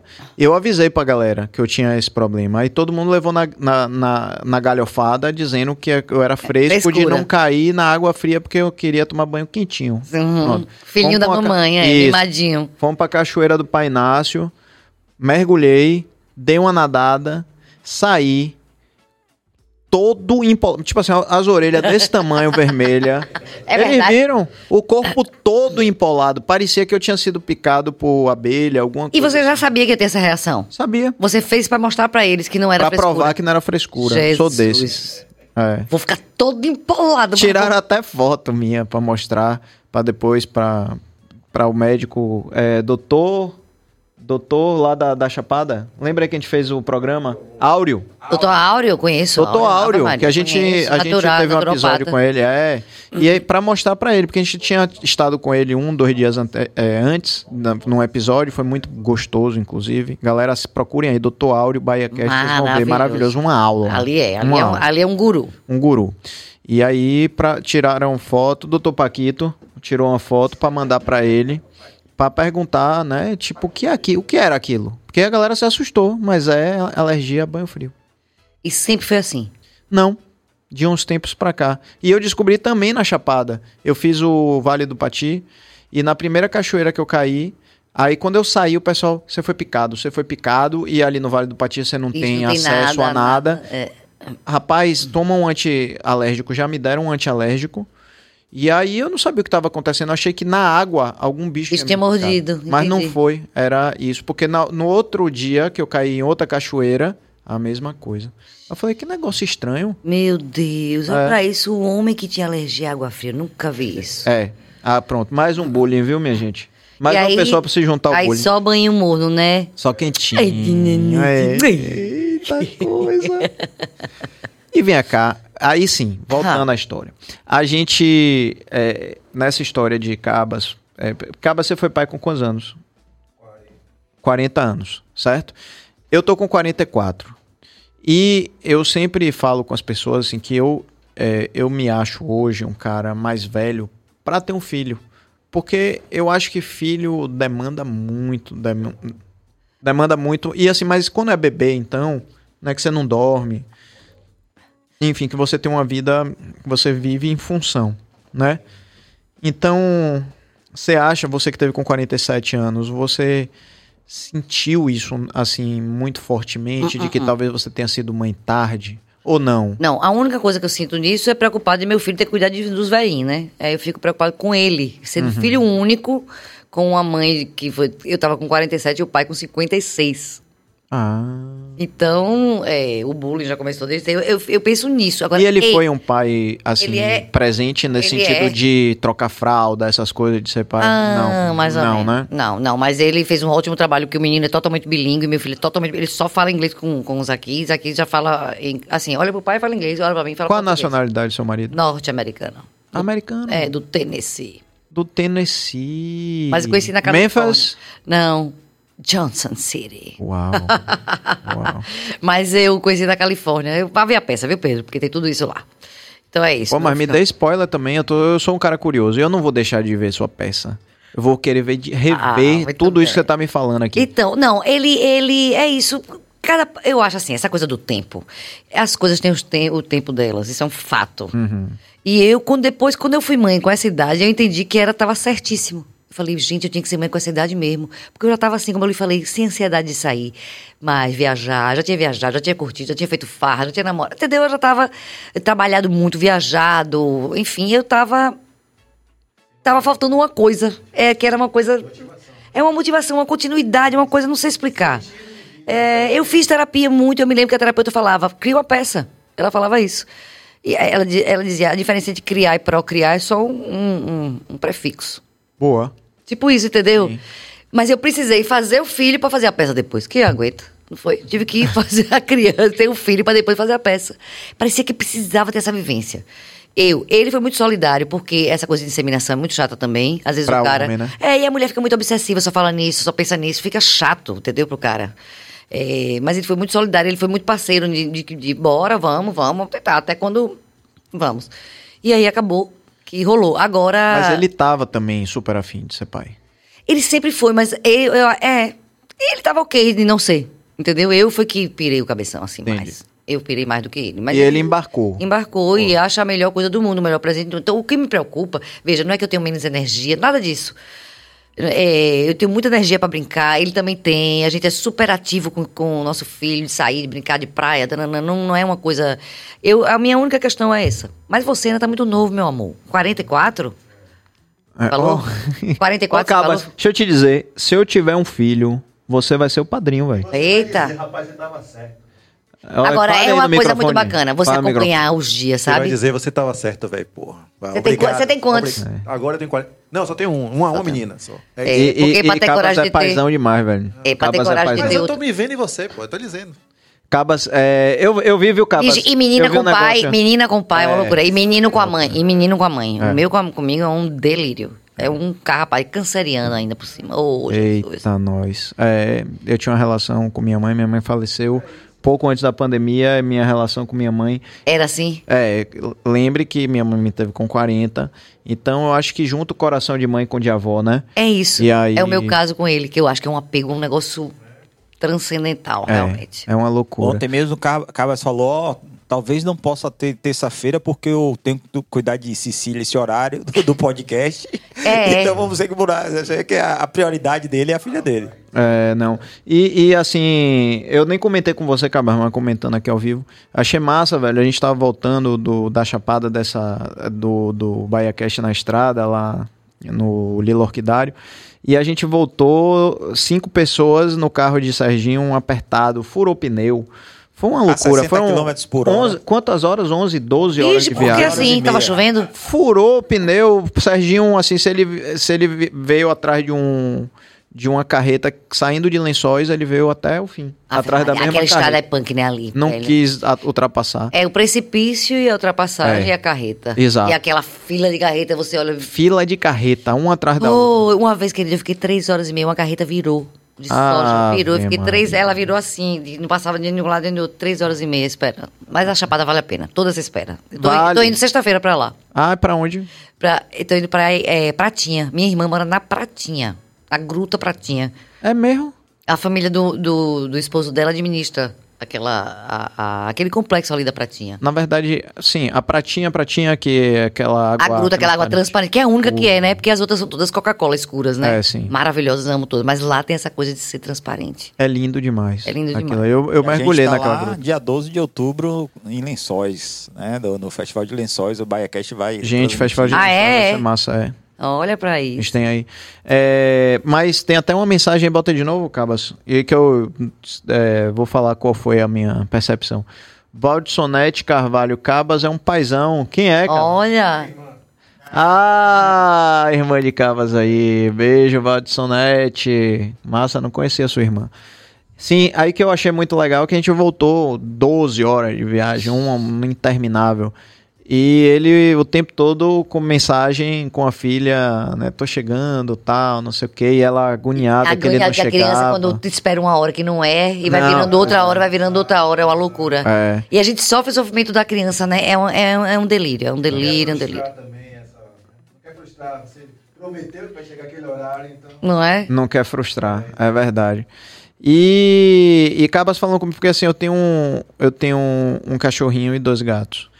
Eu sou alucinado pelo cachorro. assim. Eu acho que você é pai. Pra mim, isso é pai. Não, eu sou pai. É, eu acho que é. Pai Eu- de pet tá valendo. Pra você ter uma ideia, é, muitas vezes eu não quero sair de casa pra não deixar ele sozinho. Eu entendo, total. E meu coração aperta quando eu saio, de verdade. Tipo assim, eu fico querendo voltar agoniado, pensando, pô, ele tá sozinho lá, sabe? Tal. Ele Porque- fica Aí latindo, acaba é. disse, rapaz, você, se for pai, então você não Tá sabe o que é lascado, tá lascado. Tá amigo. lascado, é uma loucura.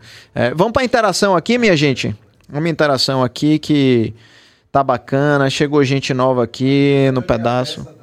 Olá, ó. Neuri Studart Ah, Organizer. Onde e quais datas a peça? Vamos lá, de novo. Todas as quintas, no Teatro Sesc Casa do Comércio, às 20 horas. Teatro Sesc Casa do Comércio é ali pertinho do Shopping Salvador. Aquele prédio que tem umas varandas assim, saindo, vermelhinhas, E diferentes. o, o arquiteto tá bêbado na hora que fez. Ah, eu adoro aquele prédio. Eu Ele- amo. Diferentão, né? Do Super. resto, né? Ele, ele salta assim aos olhos. E você fica olhando aquilo aí, como é que tá sustentado. É equilibrado, né, porque parece que a base é estreita pra, É, né? exato. Minha engenharia também não entende aquilo, não. É.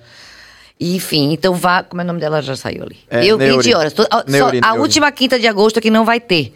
Só. Mas as outras estou lá, 20 horas. Tem no Simpla e na bilheteria do teatro.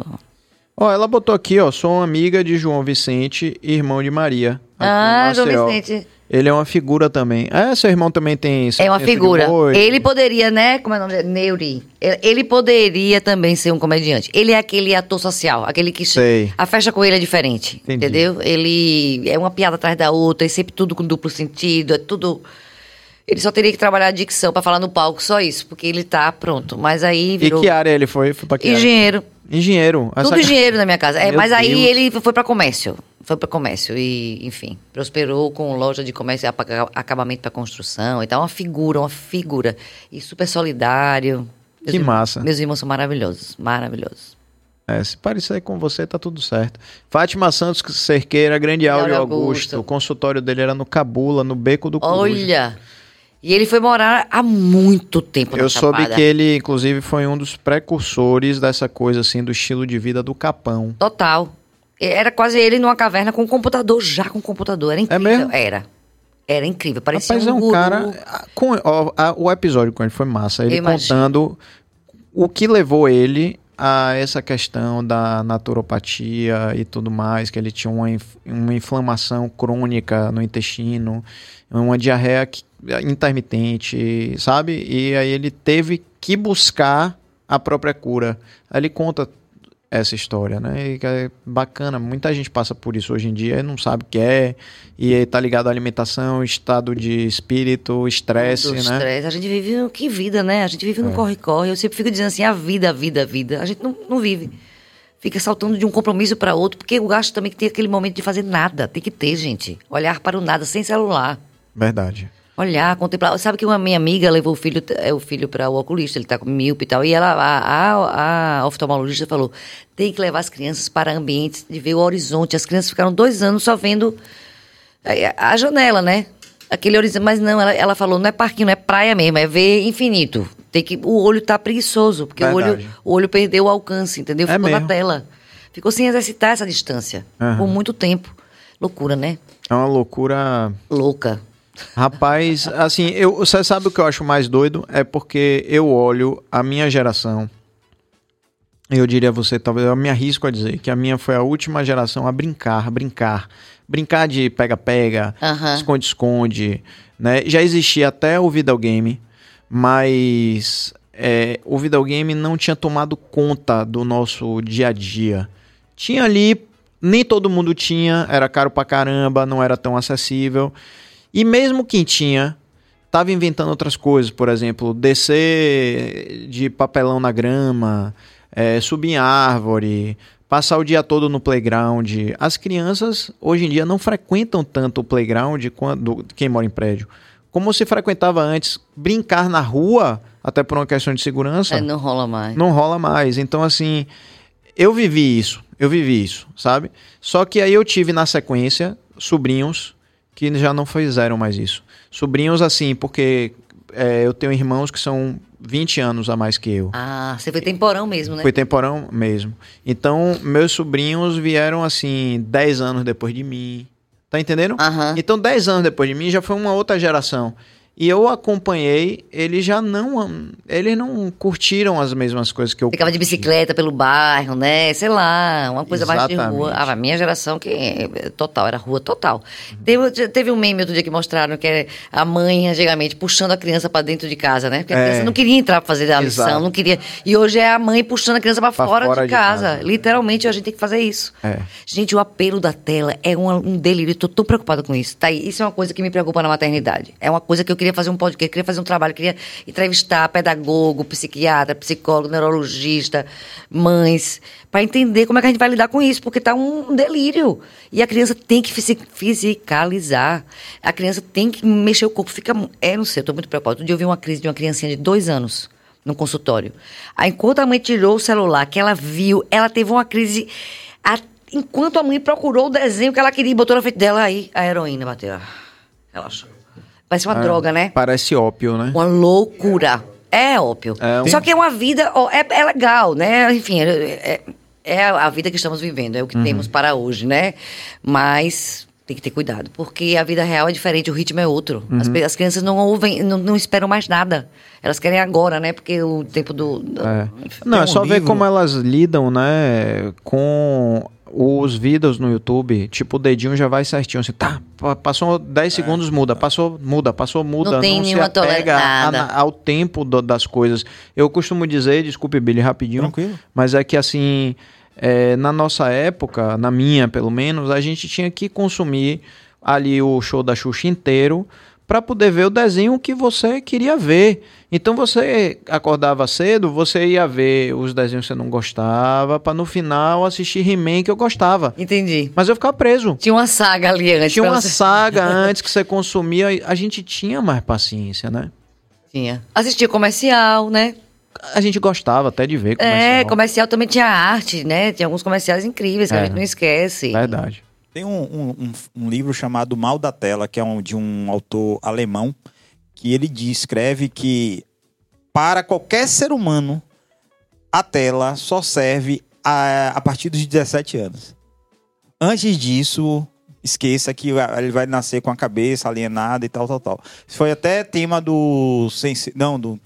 Roda, Roda, Roda Viva, Viva. né? Do Roda Viva. Que aí tinha um professor, da, um doutor da PUC falando sobre isso. É, e que o país evoluidíssimo, sei lá, Dinamarca, não sei o que, já estão tirando tela das escolas. Estão Uhum. tirando, voltando tudo pro livrinho, voltando tudo pra. a- O offline. é, o, o não papel virtual, mesmo, o né? analógico, é, É, o não virtual. E como é que você lida com isso? Filho? lá é controlado. Tem um horário. Tem uma hora que eu deixo e pronto. É mesmo? Ele não burla, não? Não. E não. E assim, eu levo gibi, ele ama gibi. A Ele- gibi é tudo. Então, o restaurante eu levo gibi. Quando ele tá no tédio, eu boto o gibi. Oxi. Outro dia uma moça me deu parabéns. Falou, olha, aí quando ela viu que era eu, ai, eu já era sua fã, fiquei mais ainda. Seu filho é o único que tá lento. Eu falei, é, que eu sou coroa, amiga. Eu acho que é isso, que eu sou coroa. Porque ah, é, você vai ver, quando você for pai, assim, essa coisa você sai, você quer conversar e a criança fica o tempo inteiro demandando, né? Mas antigamente existia isso. Como é que se resolvia? Se resolvia. Dizia, vai correr ali, vai não sei o que lá, desenha um negócio aqui. Né? A gente tem essa tela que é muito fácil entregar. É. E aí entregou, lascou. É. Porque vira uma hipnose. É automático, é uma hipnose. Gente, é uma coisa louca. Eu que não tenho, então, mais uma vez digo, é fácil julgar. Eu olho aquilo É que você acha uma loucura, gente, né? o que É, é, é. isso? Meu Deus, essa criança não larga. E ainda tem aqueles pais que deixam a criança ficar ouvindo no volume que quiser. Ah, é um delírio. é. Numa, numa mesa de restaurante, numa mesa da casa de alguém. E a criança... E, a- e todo mundo fingindo que não Que- tá que ouvindo tá ok, aquilo, né? que, Que tá, tá tudo ok. certo, cara. Então é uma Eu, aí eu levo pro parque, aí tá num parquinho brincando, tão, ele tem oito anos, tá toda aquela galera correndo. Se chegar um de 12 com a tela, com o tablet, é impressionante. Todos vêm para o tablet. Ficam assim, ó, olhando o que é que o mais velho tá ali no tal, entendeu? Já vira, a curiosidade vira aquilo, sai da, da, da vivência que tava rolando ali, entendeu? Entendi. É complicado isso. E outra coisa, a desconexão com a natureza total também, né? É Total, outra você questão. perde a questão de observar as coisas que estão acontecendo ao seu redor, tudo isso é uma. Eles uma querem chegar. Viagem é um excelente treino para as crianças de hoje, viagem, porque ele fica. Nos primeiros cinco minutos ele já começa. Tá chegando? Já tá perto, tá chapado, você sabe. É. Fala, não, meu filho, vai exercitando aí a paciência, porque vai demorar, não vai ser assim rápido, não. Aí a gente sempre fica dizendo, vá observando o caminho. Isso. Vá olhando, em vez de ficar nesse tédio, nessa expectativa de chegar lá, vá olhando, olha a nuvem, olha a estrada, olha. Mas ele acha tudo entediante. Meu Deus. E não é, né, gente? A estrada não é entediante. Não, não é. não, Tem muita coisa para você observar. É, E não só isso, eu acho que a nossa viagem, apesar de ter sido a- talvez uma das viagens mais longas que eu já fiz de carro, mas ao mesmo tempo não incomodou tanto o tempo. O tempo foi meio relativo porque a gente conversou tanto sobre tantos assuntos relevantes da vida. Que legal, ninguém tava com celular, né? Tinha que Não, conversar. não tinha sinal. Não tinha sinal, é pra ir. Tem que não ter sinal. É. E eu acho que talvez falte isso também dos pais, não sei, tô dando pitaco, não é meu lugar de fala mesmo, mas falta paciência para conversar com as, botar a criança na conversa num carro desse, Sim. entreter, conversa, fazer jogos mentais, vamos fazer um jogo aqui, sei lá, aí a criança fica ali como se fosse uma outra categoria e os adultos conversando e a Conversa criança que não interessa nada pra nada, ela. é, zero, é. entendeu? Essa coisa lúdica também é legal do filho. Você recupera, porque é isso aí. Eu faço com meu filho. Aí a sílaba, você tem que começar com a sílaba que a minha palavra terminar, entendeu? É, legal. Aí a gente vai jogando, enfim. Aí aparecem as palavras loucas, inventa, aí vira uma, uma risada. Ele gosta, ele gosta. Mas é isso, o adulto tem que dar esse tempo. E nem sempre, né, a gente tem. É. Porque a vida moderna, a vida contemporânea virou esse delírio. Mas a gente não Não, microfone, microfone, microfone. tem mais um, mais um detalhe que muitas vezes a gente tá na tela. Sim. É isso? E às vezes é trabalhando. É, não, é mas- nem, não é nenhuma coisa que você pode pausar. Eu tô Mas recebendo nós- a pauta da, da, da gravação. É eu isso. tô... Mas nós somos referência, né? Assim, assim Isso, você entende que entendo. a gente. Por isso que eu, às vezes, eu me escondo. Às vezes eu me escondo. Quando eu sei que eu vou demorar no celular, eu vou pro banheiro, eu, vou- eu, eu me escondo. Eu não quero que ele me veja muito tempo. Entendeu? Eu não gosto de Entendi. dar esse exemplo de ficar. Eu não. Mas eu não sou tão viciada assim. Eu vejo pessoas mais que não conseguem. Teve, quando eu fazia natação, teve um rapaz que saiu da natação porque não conseguia ficar uma hora sem olhar o celular. Ave Maria, tem que pegar um celular Ele foi, foi, malhar, foi malhar. É, agora já tem. Na época Aham. não tinha. Foi pra malhação porque toda hora podia, né? Fazer um exercício, olha. E que, Que inclusive, as pessoas dizem que quem faz academia diz que hoje virou um inferno, porque muita gente senta no aparelho E fica no celular. e fica no celular e a pessoa querendo revezar, e a pessoa ocupando o aparelho, aí quando vai reclamar, a pessoa já tá irritada e vira briga. Imagine, é por isso que eu não malho. Essas coisas. É, negócio de celular na academia. Não, gosto, não. Tem mensagem aí de Neuri, ó. Cantando e conversando também é massa. É, tá vendo, Neuri?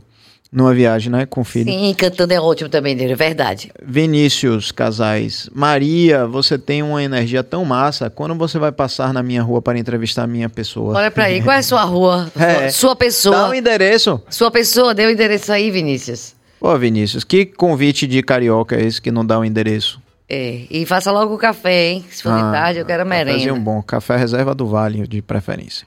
E, é, inclusive, vocês que estão aí, a gente está falando de um assunto que eu acho super relevante. Deve ter pais e mães aí. Contem pra gente aí como é que vocês veem essa questão do tablet. Você acha. Porque tem gente, inclusive, na minha própria família, que diz assim: não há outro jeito. É determinismo, assim. É isso, Não acabou. tem, não tem como. Chega uma hora. É porque você não é pai. Se tivesse o circo pegando fogo, aquela zona total que você não sabe mais o que fazer, que você não tem mais paz de espírito, você pega uma tela e dá. E não me julgue, não. Na minha família tem uma galera assim que é fundamentalista. E aí eu queria ouvir você também, você que é pai, que é mãe. É, vamos discutir com isso aqui na tela, porque isso é relevante. Muito. E é relevante até para quem não tem filho, porque você acaba sendo vítima da tela dos outros. Olha, eu criei um, A gente criou um programa de rádio infantil. Olha que loucura. As pessoas dizem, vocês são loucas, criança não ouve rádio. eu, Aisha, e- eu, Aisha Marques e Rita Brandi. Chama Catavento Histórias para Descansar os Olhos. É para sair da tela. Então não pode virar podcast, não pode ter YouTube, não pode. Tem que ser só ouvir. Legal. E é, ficou na metrópole. Mário Kertz se apaixonou. O neto de Mário Kertz ouviu, ficou louco. Que massa. Amou, ele pegou e, e chamou a gente e acabou veiculando uns 13 episódios. Menino, você precisa ver o retorno dos pais. Era assim. Agora o engarrafamento tá muito melhor. Porque a gente- ele botava no horário de engarrafamento que você vai pra Sim. escola e leva. Que é a hora que você liga o rádio, né? Isso. Então, as crianças faziam desenho das histórias e mandavam. Uma coisa assim, um efeito impressionante. E meu filho, eu testei em casa, em loco. E tem uma parte que a gente dizia, feche os olhos, escute o som que era pra criança adivinhar que barulho é. Ele fechou. Quando eu vi, ele tava assim, ó, de olho fechado. Eu falei, meu Deus, fechou, fechou o olho. Tá, funciona esse negócio, funciona. Porque geralmente a criança não obedece muito aqui. Mas você vê que ele se envolveu, ele queria adivinhar o que era. Então fazia primeiro uma sensibilização e depois contava uma história com muitos sons e comentada, entendeu? Uma história tipo. A, a gente fazia a pergunta que a gente acha que a criança ia fazer, digamos assim. Então, uma história toda conversada. Gente, eu amei. Mas- doida mas doida por um falar, patrocínio, Maria. doida por um patrocínio. Que, que- porque eu acho isso cura. Cura. A É. pessoa só ouvir e não ver nada. Fechar o olho e ouvir. É, é uma, é uma interna- internalização que a gente tem que fazer. Tá tudo assim pra fora, né? E aí você Ô perde Maria, mas contato vou com te você. falar. Que ideia genial. Ideia genial.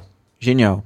É, a gente precisa, minha opinião, de novo, é, se atentar a isso para ver, porque já nós já tivemos fórmulas no passado para resolver isso, né? O gibi, livro de colorir, né? Papel em branco para desenhar. Aliás, os restaurantes davam, né? O papel o ofício Com, com, um- lápis de cor, lápis, lápis de de cor, cera. lápis de cera que você ficava rabiscando. Até eu, que já não era mais criança, adorava ficar desenhando É, ali, é, é. inventando coisa. Não tem mais. Não tem Não mais. tem mais isso, né? Então, essa sua ideia precisa realmente ser apoiada e virar um... Eu queria muito, querido. Não, virar um projeto perene. Eu acho. Porque as histórias, aí tudo lúdico. Aí tinha, que ser história de domínio público, porque a gente não ia pagar direito autoral. Então a gente pegava histórias antigas, mas, Mas também ia também adaptar pode- e pode inventar. Você pode inventar, E ué. contar histórias reais. E a gente contou. E, elas- e aí a gente bota coisa no meio, nada a ver. Algum memezinho que tá rolando até na internet, a gente bota uma, uma coisinha no meio da história. A criança também já se conecta, entendeu? Uhum. Enfim, os pais elogiaram demais, ficaram assim encantados. Agora, a questão do rádio é que o rádio, eu só ouço, eu só ouço no carro. Mas eu entrei, eu ligo. É impressionante. Eu ouço muito rádio. Eu amo me surpreender com o que vem. Não decidi que música vem, entendeu? Aham. surpreendida. E choro. Vem uma música que, que traz uma imagem, que traz uma vivência. Nossa, eu choro tanto no carro ouvindo música, gente. Choro muito. Vem uma música assim, me pega, que é uma loucura. E em casa eu não ouço. Em casa, não, não, não- assim, não, não penso em sintonizar no rádio. Você já vai logo para um, um streaming desse, ouvir, né? Aham. Ainda tem o CD em casa, né, por cima, ainda tem o LP. Então, até eu chegar no rádio... É. Mas eu acho... É porque eu acho que carro puxa, né? Porque, assim, carro você não. não você tá no, no engarrafamento, sei lá, você precisa de alguma coisa Mas tem te gente que coloca também já na sua playlist, entendeu? Eu gosto de Ah, botar sim. no rádio, Entendi, sabe? pra Eu- ser aquela É, pra ouvir uma notícia. Que ouvir- rádio você gosta? Eu gosto de educadora. Ah, legal. Adoro. É música de qualidade, né? Eu amo. Eita, Go- não pode falar música de qualidade. Psh, Ai, eita. Deus. Música de vários tipos de qualidade. É, isso. Múltiplas qualidades. Exatamente. Qualidade. Ouço muito. A qualidade pessoal que a gente acha. É, e como tem muita música brasileira também lá, eu, é a minha preferência, eu Boa. acabo, é, acabo Você saiu bem na resposta.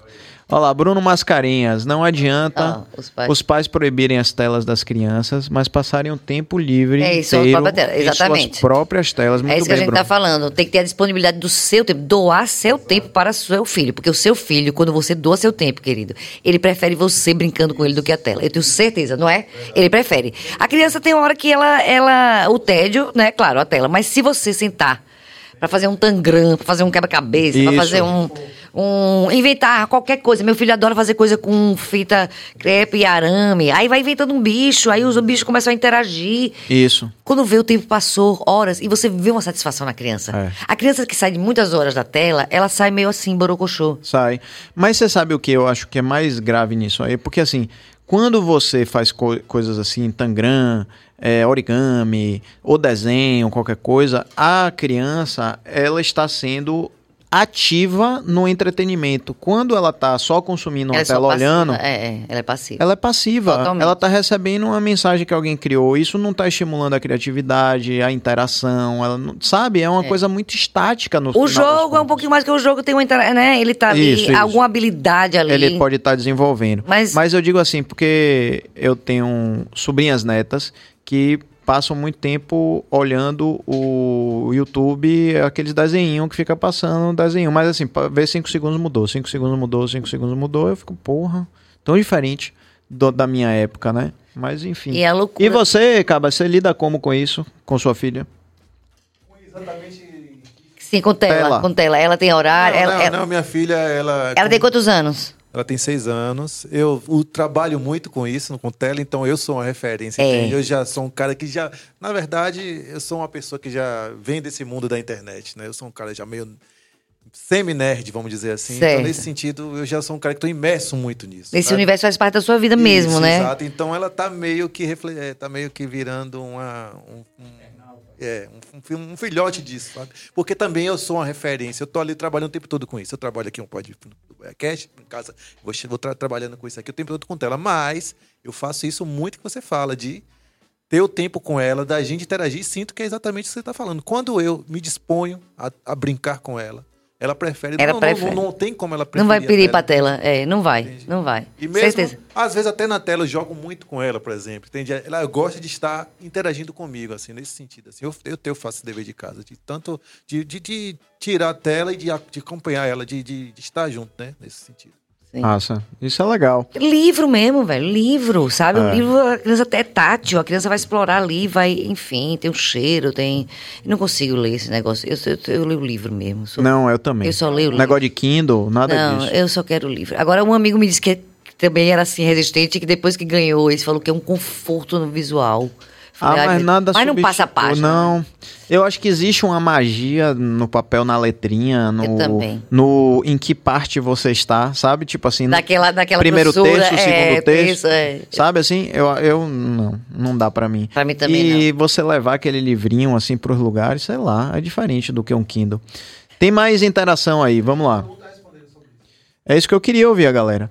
Thaís Gates, desculpe a... Thaís, que bom que você tá aqui, meu amor. Desculpa a pouca interação hoje, mas Maria vai me entender. Estava fazendo tarefa com a minha filha até Oh, agora. querido, entendo bem, amiga. Sei bem o que é isso. E fazer tarefa com filho é gostoso, galera? É, o meu, graças a Deus, não dá trabalho. Mas eu vejo mães lá desesperadas. Desesperadas. Que a criança não quer fazer, foge, e você fica. Aff, Maria.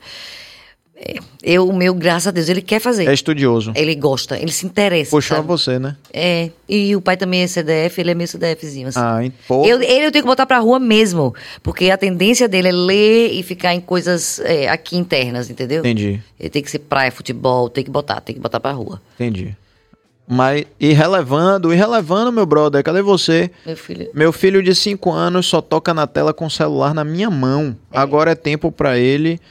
Agora é tempo pra ele explorar o mundo de outras formas, certíssimo. Ele vai ter uma vida inteira pra aprender a lidar com tecnologia. Ele tem cinco, tem gente com dois já dá, entendeu? Uhum. A criança com dois já tá totalmente independente, trocando a coisa, botando. Loucura, loucura, loucura, loucura, loucura. Vamos a mais aí. Diz que Fátima o QI já baixou, né? O QI. baixou, foi pela primeira vez na história da humanidade que o QI do ser humano baixou ao invés de subir. Porque a gente vinha numa crescente. Até agora, em toda a história do Homo sapiens, só subindo. Agora caiu. Aí não é de Deus, né?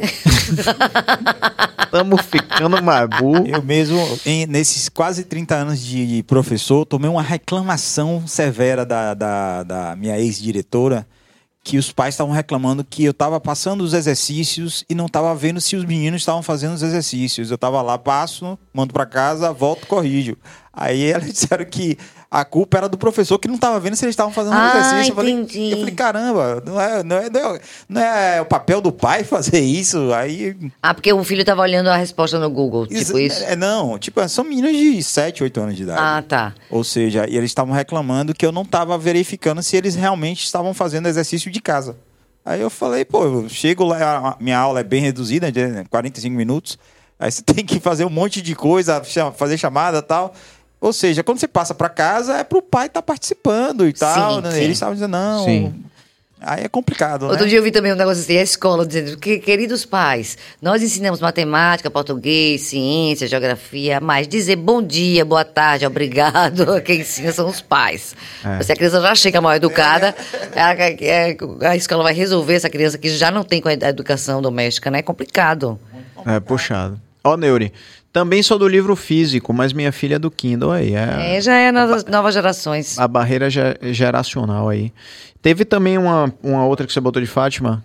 É, minhas três netas são criadas aqui, João Pessoa, fazendo tudo. Sobem árvores, Que praças, maravilha. tardear na praia, quase zero de tela azul e leitura. Olha só, gente. Maravilha. Fátima, parabéns. Dois e quatro. Dois de quatro gêmeas. gêmeas e ele tirou. Não, é porque é automático. Ah, é? Ah, E um com sete. Os pais são personagens. Ô, Fátima, que massa, hein? Ver isso aí.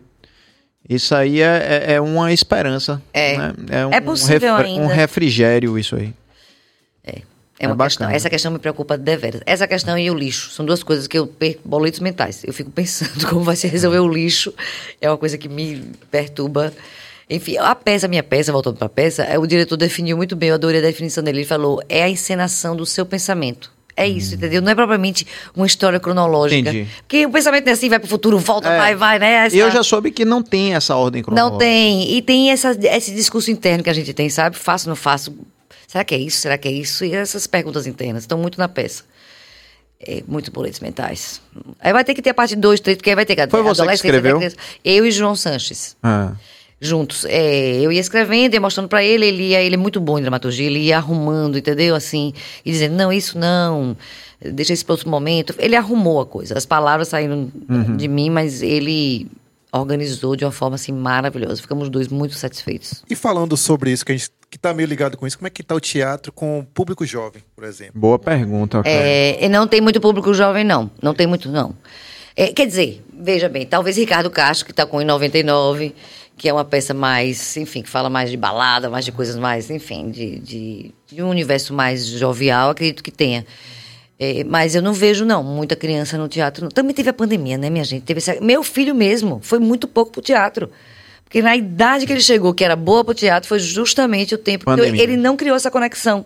Ele não tem vontade de ir pro teatro, porque eu via meus sobrinhos, entendeu? Querendo. É, sei, é complicado. Eu acho que a gente tá reformando plateia agora. Não é reformando-se, formando de novo, né? Porque, você vê, eu, eu- Los Catedráticos era no Teatro Módulo de quinta a domingo, a gente lotava. Na sexta, domingo já estava lotado. Agora é um dia. Eu tive um dia no Teatro Módulo, sábado. O Ricardo Castro tem um dia, a sexta. Entendeu? Aí Eles têm medo até de dar dois, porque eles acham que vai ser um custo de, é, de- dos funcionários da luta para uma plateia que vai, não, vai, não vai mudar muito. Vai ser uma casa cheia, outra meia. Entendi. Eles acham que é melhor você fazer, otimizar e fazer um dia só e tal. Mas você não acha que isso também é um movimento geral no sentido cinema? Cinema so- sofreu muito, não voltou ao normal. Não voltou, não. Eu espero que o teatro volte. Espero que o cinema também. Eu amo cinema, gente. Eu amo telão. Amo. Mas você amo. viu que, inclusive, até lançamento. Antigamente tinha assim, três, quatro lançamentos acontecendo massa, que você quer assistir todos. É, agora. Não tem. Aí aparece em Barbie. Aí a Agora- galera vai pra Barbie, virou uma. Virou- Sabe, virou um frisson. Se fosse antes, Barbie passava despercebido, porque tinha tanto lançamento bacana acontecendo que Ia passar um, e né, é, ia é. ser assim. Agora, Maria, é, eu já vi muita gente reclamando da questão dos, do stand-up comedy, né? Que tá lotando os teatros. Eu não sei se os artistas veem isso com bons olhos, até porque suas peças geralmente são muito bem humoradas, né? E, e eu tenho certeza que as pessoas iam rir bastante. Né, se, se eu sei que lota, graças a Deus. Graças a Deus. Mas é, você falou que reduziu e os stand-ups não. É verdade, é um movimento mesmo de, de já vem de um tempo, né? Eu acho que é essa coisa do cotidiano, né? O stand-up vem com essa linguagem muito coloquial, falando de coisas que você se relaciona. Isso juntou com a internet que veio dessa mesma batida, né? No Instagram a pessoa é ela mesma na cozinha da casa dela, né? Essa coisa muito da pessoa, né? Minha peça tem um pouco disso, mas eu, eu João até hoje ri, que eu, eu dizia que eu queria botar no título da minha peça, não é um stand-up.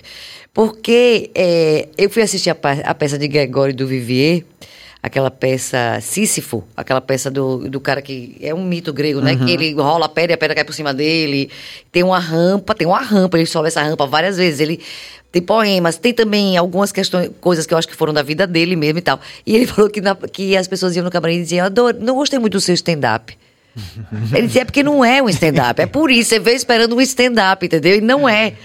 É, o stand-up Pra mim carece, eu como artista, fico querendo mais corpo, né? Fico querendo corpo, fico querendo cenário, fico querendo interações outras, né? O o stand-up é como se podia ser um podcast, não faz.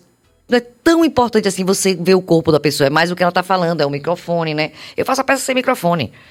O negócio é. Eu fui treinada pra falar pra última fila, né? Tem essa coisa do teatro que é. que eu acho mais natural, a voz é mais natural, o microfone vai, pá, bate. Eu não. Até hoje não, não gosto muito de fazer. Teria que ter ensaiado o tempo inteiro com ele pra poder ele ficar orgânico, né? Pra mim.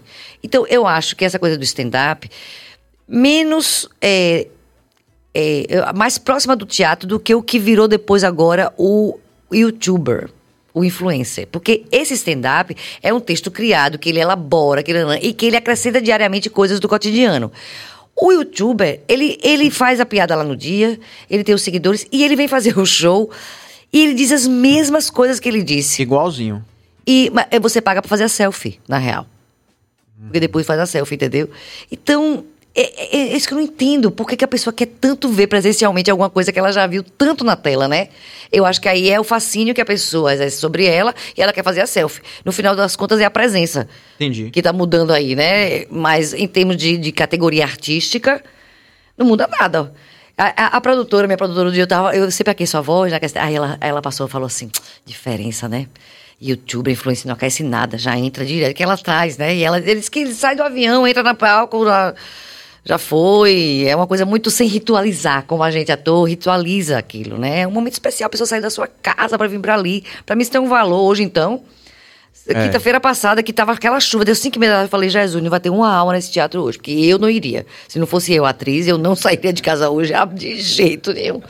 E quando eu vi aquele público, eu fiquei tão feliz, eu, eu falei pra eles, vocês são heróis, vocês venceram o engarrafamento e a chuva, hoje eu vou fazer esse negócio direito. É, sem foi- vontade de terminar logo. né, é, exatamente. Foi muito legal, realmente foi divertido, né? E tem que ter esse. Eu tenho que ter também esse desprendimento de saber que às vezes uma plateia é reduzida, não é por isso que eu vou economizar energia, né? Eu vou. Enfim. Essa coisa do youtuber, minha gente, do influencer, é uma coisa que ainda tá batendo assim. Eu não tenho uma opinião sobre isso, sabe? Porque ele faz aquilo na tela, depois ele vem pro, pro presencial e ele bota duas mil pessoas, gente. É. Num lugar. Mas, mas, mas peraí, mas calma aí, vamos, vamos, vamos ser justos. São poucos também, viu, que fazem isso. É que tem esse São, alcance, é, é. assim, não, da presença. conseguem isso, no, o, o sucesso, digamos assim, um número de views considerável no, no YouTube e que lota, bota duas mil pessoas, não é todos. Então, assim, o Whindersson Nunes é, o cara, na verdade, vai além, ele lota estádio.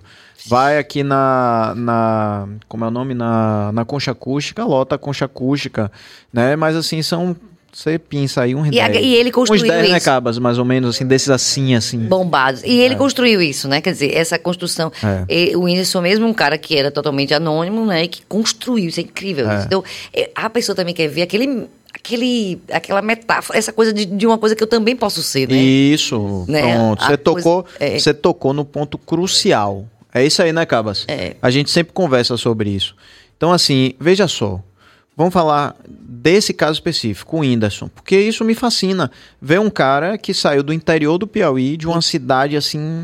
Se fosse na época que não tinha internet, Nunca- qual era a chance É, da gente saber quem era um Whindersson Nunes? Nenhuma. Só, Nenhuma, só a vizinhança ia sempre achar ele engraçado, é. E Essa- acabou. Tipo E- assim, era muito. A peneira pra você conseguir chegar na, na TV era um negócio brutal. É. Né? E hoje o que é que acontece? Todo mundo que tem um celular, de algum modo, é sua própria antena de TV. Se ela fizer algo que seja de fato interessante, que prenda as pessoas, que, que sabe, que se conecte com as pessoas, ela pode sim ser um Whindersson Nunes tá ao, ao alcance, sabe? Então isso fascina demais as pessoas, né?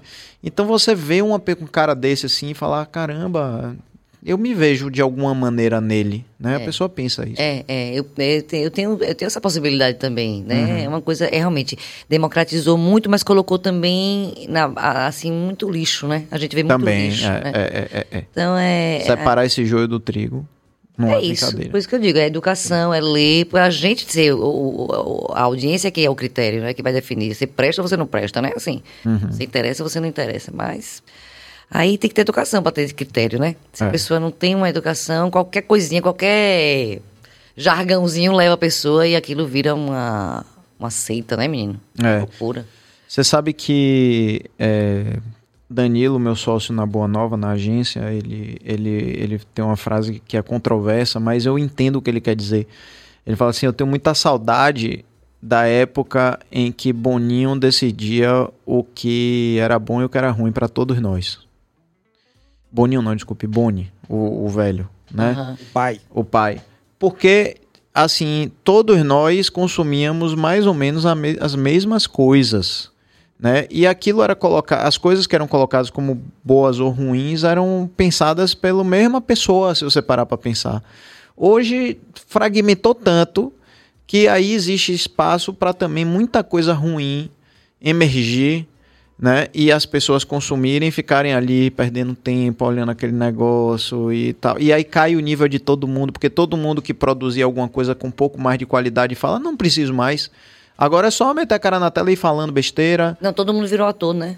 Agora mundo todo mundo é ator. ator, fotógrafo e jornalista. Exatamente. É. loucura. É, o Eric- Você faz uma graduação, estuda muito, mas. Pois é, aqui ó, Eric, você que é estudante de jornalismo que tá acompanhando a gente aí, é pra ficar ligado nisso. Mas eu acho que essa galera mais nova, mesmo que estando na faculdade e tudo mais, eles que eles estão se, eles estão entendendo o movimento, eles conseguem se moldar, isso você não acha não?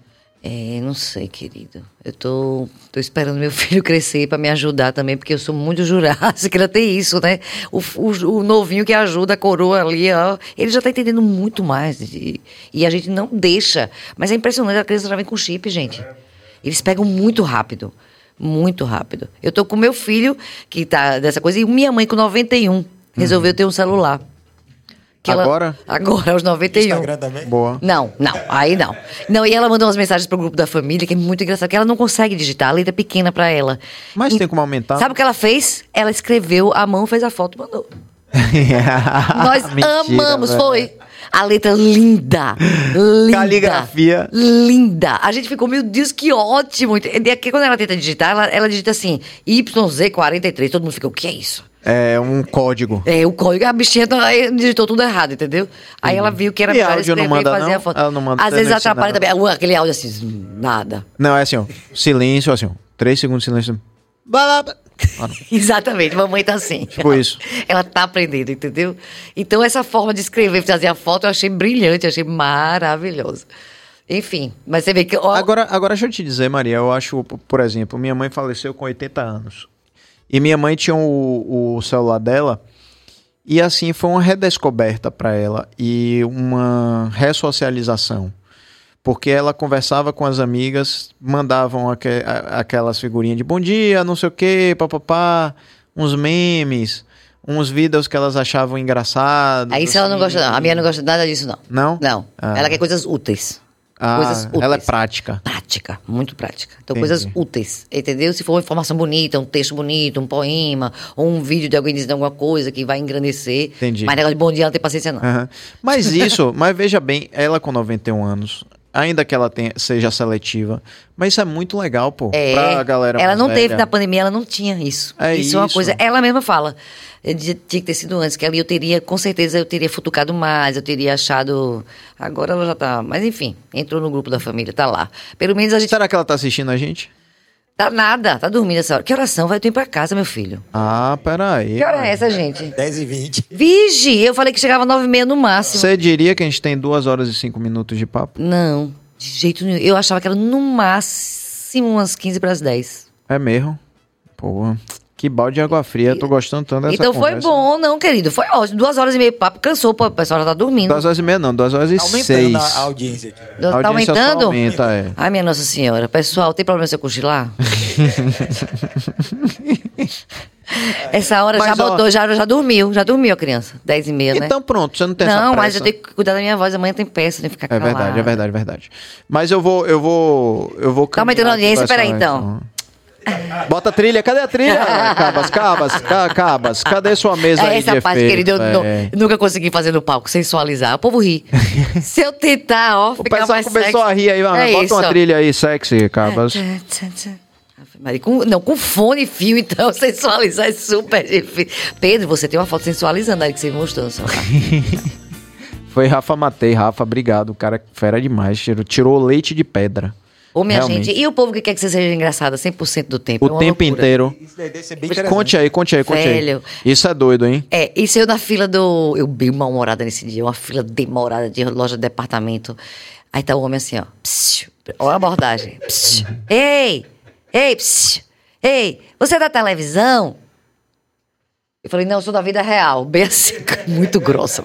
Aí ele recebeu um baque, né? Que ele- aí ele falou, ah, velho, você é bem mais engraçado na televisão. Eu não, eu não aguentei. Eu falei, é porque lá tem salário. Ave Maria, Maria. Também não precisava tanto. Eu perdi, gente. Aquela fila toda ali se simpatizava comigo. Eu não tava num dia legal. Entendi. Mas a É porque abordagem tem isso também que as é... pessoas precisam entender do dia. Eu já tava assim, bota sem conta que eu dou uma cambalhota aí, quem sabe? Porque parece que você tem que ser o tempo inteiro, entendeu? Um entertainer das pessoas. É. A pessoa tem que entender que não é assim. Claro, eu, na minha natureza, eu tô sempre vendo o lado engraçado, em geral, né? Mas às vezes eu fico bem mal-humorada. Meu filho outro dia falou que não sabe porque as pessoas riem tanto de mim, que eu sou tão estressada. Ó pra aí, você vê. Mas é porque sou eu que mando tu escovar o dente, sou eu que mando dormir, sou eu que mando sair da tela, sou eu que mando acordar, sou eu... O pai só fala assim, sua mãe falou que é pra sair da televisão, Paulo, não faça isso não. Não faça isso quando você for pai. a notícia ruim é a mãe que mandou, entendeu? Ele não disse, tá na hora de você sair. Não, sua mãe falou... Eu fico pé da vida com isso, gente. Aí a moral da mãe fica muito ruim, fica sendo a estressada, entendeu? Tem, tem histórias de, de comediantes que dizem que são comediantes assim, mas que na vida real são. Mal-humorados? Bem mal-humorados, é. Eu falava- ouvi falar de Coxinha, por exemplo, diziam que ele era muito. Era? Fala, eu vi o próprio Chico, acho que foi o Chico Anísio que falou sobre isso. O pessoal Foi? dos Que ele era mal-humorado. É, assim, na hora que ligava Olha a que câmera, ele se transformava. Que é? coisa, hein? Que coisa. Não, eu não sou assim também, não. Eu sou estressada. Meu filho tem razão, mas eu não sou Inclusive, mal-humorada. Piscite, Mota também, ele disse que é- um é, um é Edivaldo, outro é Piscite. Piscite é bem humorado e tal, agora Edivaldo sai de baixo. É, não, eu sou, eu sou, eu, eu pego, pego ar. Mas eu tô me trabalhando, sabia? Comunicação não violenta. É. Tem que Não, é respirar e não adianta você se exasperar, gritar, até a criança mesmo, né? Às vezes é você parar, respirar, sentar ali com ele no mesmo nível e falar. Mas depois que você falou três vezes e não obedeceu, na quarta é realmente difícil você estar com o mesmo tom, né? Tem que aprender isso, tem que aprender. Pai é pai. Eu sempre digo, para os pais, né? Pai é pai. Pai é o limite que. Ah, o pai é um amigo, não. Não Pai é não. pai. Não é Mãe buddy, não, mãe, não. Não é negócio de amigo, não. É pai, é pai, mãe é mãe e por aí vai. Agora, depois de uma certa idade, vira, né? Eu hoje eu, ah, considero minha mãe uma amiga, assim. Posso, né, com 91, gente. Ela aceitou agora eu ser atriz, você acredita? Ela não aceitava, não. Eu li, eu li sobre isso, mas como foi isso? Ela, a- Mas antes tarde do que nunca, né? É, eu falei, que bom viver muito, hein, amiga? Foi É. legal, porque deu pra. Eu não falei não isso, mas eu pensei. Porque ela, a primeira peça, ela assistiu e falou, não venho nunca mais. Porque ela achou ruim. Eu, perguntei, ela falou, não me senti bem. Então não era sobre mim, era sobre ela na plateia, não se sentiu bem. Eu acho que ela ficava com medo de eu errar. Ou ela ficava pensando, que maluquice, esse povo todo doido aí nesse camarim. Então fazendo o quê quando sai que de peça cena? foi a- a- Foi os quando- melhores anos de nossas vidas, de Domingos de Oliveira. Uma peça bem adolescente, de anos dourados, uma coisa bem romântica. Mas ela já me avisou. E depois ela foi ver a peça, é, uma vez nada mais, que era uma peça muda, maravilhosa. Acho que é a melhor peça que eu já fiz na vida lindíssima. Era uma peça que a gente fazia tudo em cinema mudo, fazia a linguagem do cinema mudo. Né? Porque o cinema mudo, eles se movimentavam normais. Aquilo era o frame que fazia aquilo, entendeu? A gente fazia no corpo aquilo, então era um negócio, minha filha, tudo assim, sem falar nada, a gente contava uma história inteira. A peça era linda. E só tinha eu e a Isha Marques na- no elenco. Finalmente fomos para Aracaju, o teatro perto da casa dela, não teve como ela não ir. Ela foi. Quando acabou a peça, e aí, mamãe? Ela falou, a Isha está ótima. Ô, gente. Foi mesmo. Isso mexeu com você, não mexeu? Aí eu falei, ah, deixa quieto. Não, eu falei, ah, ela não, ela não consegue se relacionar com essa atriz, filha atriz. Não, não, tá- não, não é o momento dela, deixa quieto. Nem- essa estreia eu nem convidei. Meu irmão veio e trouxe. Quando eu vi, tava ela lá. 91 anos. Quando acabou, querido, cada comentário pertinente que ela fez. Foi mesmo? Foi. E falou logo que eu tinha que ter patrocínio do Coco Bambu, que era do lado. Mãe quer logo a estabilidade. E que a máquina de lavar, porque não tinha Brastemp ainda nessa máquina. Você acredita? Tô esperando a Brastemp oferecer o patrocínio. Pois é, Brastemp, atenção, hein, Brastemp. Tem uma máquina de lavar sem marca na peça. Meu Deus, tem tudo a ver. Se você faz uma analogia da vida com, Com a máquina. bater, é poesia. bater roupa, é, é. é. Brastemp. Não é? Lembra? Brastemp passou da hora. Né? Não é? Passou da hora, pecinha, pelo amor de pois é. Bota logo uma que Ah. seque também, hein? Pra já, roupa já- É, importante. Pois é, mãe quer sempre alimentar a gente, né? Então. Então essa- Coco essa- bambu. Coco bambu. já tá, já tá patrocinando, já tá. Ah, já tá? Já tá. Ah, então peraí, fale logo. Porque era do lado, era do lado do módulo. Ah. Agora eu tô na, na Casa do Comércio, mas eles continuam. Não, muito bacana. Não, fala aí. Muito bacana. Coco Bambu apoiando a cultura baiana. São vários espetáculos que eles apoiam É uma ali. delícia aqueles A comida é muito boa. camarões maravilhosos. E eu acho tão legal. dar o- é, é- é uma coisa assim, eu não ia, eu não frequentava o Coco Bambu. Já levei um monte de gente, entendeu? Quando você tem uma permuta, você acaba. É. O Exato, outro, o circula. outro bravo tirou o hambúrguer da gente. Eu não como hambúrguer, eu sou vegetariana. Mas descobri que tinha um hambúrguer vegano. E fui, e achei gostoso, e meu filho gostou. Comecei a frequentar, levar os sobrinhos, cortaram o patrocínio. Acho lamentável. Bravo? Bravo, ficou bravo. Ficamos todos Fiquemos bravos. bravos. é. Não gostei disso não, viu? Volta esse negócio. Eu até falei pra menina um dia, falei que legal, eu jamais viria aqui. Se não fosse essa parceria, não, Uhum. hambúrguer não me atrai, entendeu? A gente tem um patrocinador aqui, acho que vale a pena então dar o recado aqui, que é o Jamil Burgers, que inclusive é assim, é o melhor hambúrguer que eu já provei. Vocês concordam, galera? Não, assim, de verdade mesmo. Sabe Não, que podcast eu- não tem besteira, né? Ó, o Jamil e os, os sanduíches também do, do de Alemar. Sem, É. sem, sem. Sério mesmo. Tem, tem, tem hora que dá vontade de ir lá no Shopping Barba comer, Comer. o sanduíche, que é, É. muito bom. Qual que sanduíche é esse? Nem sei. Não, do dia- a gente tá falando do sanduíche do Jamil. Ah, sim, desses mas aqui. tem os, não, não, mas tem os sanduíches portugueses. Ah, é? É, é. Só que Melina não deixou pedir, sabe por quê? Por Porque quê? ela sabia que você era vegetariana. E tinha o quê? Tinha presunto, né? Eles gostam muito de presunto. Tem presunto, tem pula de porco, É. tem outras coisas que não são. Na verdade, tem um. Eu fiquei, até na, eu fiquei até na dúvida se era. Quando ela falou, eu fiquei na dúvida se você era vegetariana ou vegana, né? É, não, eu sou- como queijo. Amo queijo. Minha É, vida sem é- queijo. É, difícil. Uma vez eu parei de comer queijo, quase perdi a razão de viver. É, olha, olha, olha que coisa bacana. Quando você falou em ir embora, veio uma avalanche aqui, ó.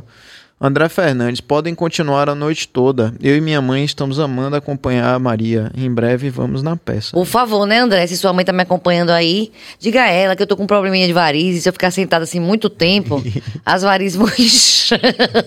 Eu tenho botar- eu tenho que botar a perna pra cima, entendeu? Pode botar? Pode botar, por favor.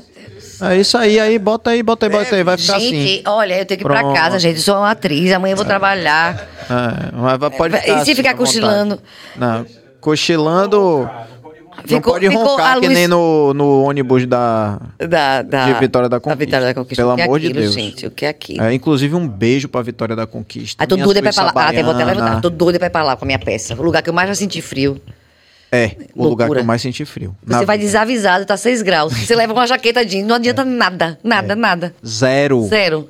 Zero. Zero. E eu fui no, no Festival de Inverno do ano passado, esse ano vou de- novamente, e eu olhava assim as meninas andando lá com é, sa- vestido, ou, ou vestido, ou saia curta, mas aquelas botas de paquita que vem acima do joelho, você já viu? Sim. Mas aí ficava um, A coxa toda de um fora, né? Que era É. a coxa. Naquele frio, eu Não dizia, meu Deus do céu, mas é porque são acostumados, né, com frio. É, O povo, gente- Agora o povo bonito. Bonito, bonito, bonito Gente, mesmo. que é. povo bonito. Se veste bem, é bonito, é, É, eles cheiroso. são elegantes, eles são muito elegantes. Eles são. Eles são, eles são, eles são assim. Aliás, o interior da Bahia toda. muito- Eu tô doida pra, pra fazer uma turnê. Doida pra fazer uma turnê, porque tá organizando agora a produção.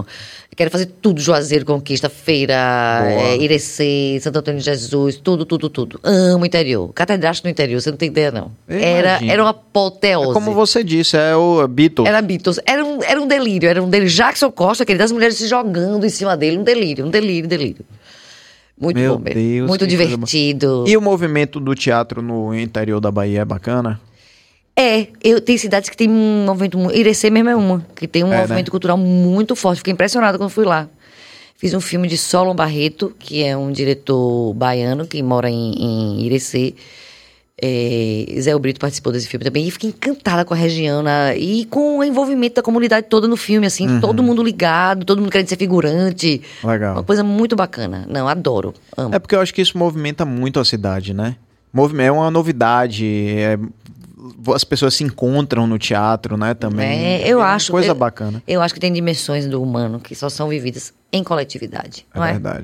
Imagina, né? Um jogo de futebol que você abraça uma pessoa que você nunca viu abraça, Isso. né? É aquela coisa que é, é humano, a gente é isso, gente. A gente é uma conexão geral. É. Eu adoro essa filosofia africana que fala essa coisa, você sou eu, você, o que dói em você dói em mim. Porque realmente é uma junção, né? Não dá pra ignorar e achar que o sofrimento do outro A gente não tá só, né? Não adianta, a gente não tá só. E, a- e é um giro. Hoje é ele que tá ali, amanhã pode ser eu. É uma coisa que eh, tem- eh, desenvolver uma empatia, uma solidariedade geral, eu acho muito importante. Massa. Ó, tem aqui também. é, Manda a Eric aí. Eric é massa. Pedro, deixa eu contar um pouco a minha história. Eu vendo trufas no ônibus para pagar minha universidade. Eu curso na FTC. Como faço para mandar trufas para vocês aí, minhas trufas?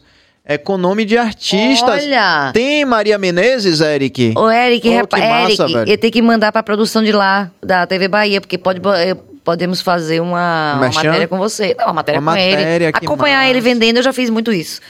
Acompanho a pessoa show. vendendo e vejo como é a abordagem dele, porque a venda em ônibus, né? É, tem tudo. várias performances. Não É sei como é a dele. de Tem gente que é mais tímido, mas tem gente que é performance total. É.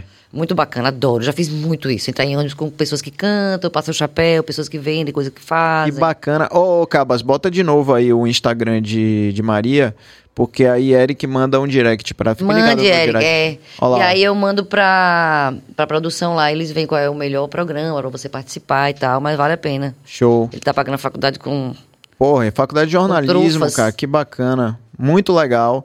E pode mandar aqui pro BahiaCast também, a gente faz um, um merchan pra você. Come as trufas primeiro, né? Come, É. Tem depois. que, tem que a gente aqui a gente não indica nada que a gente não acredite. então tem que gostar dessa trufa aí. Essa trufa tem que ser boa, viu, Eric? Eu acho Se é. garanta, viu, Eric? Pelo amor de Deus. Parabéns, Eric. Que massa a sua ideia. Massa. Fátima aqui. Agora, deixa eu perguntar mais uma coisa pra você.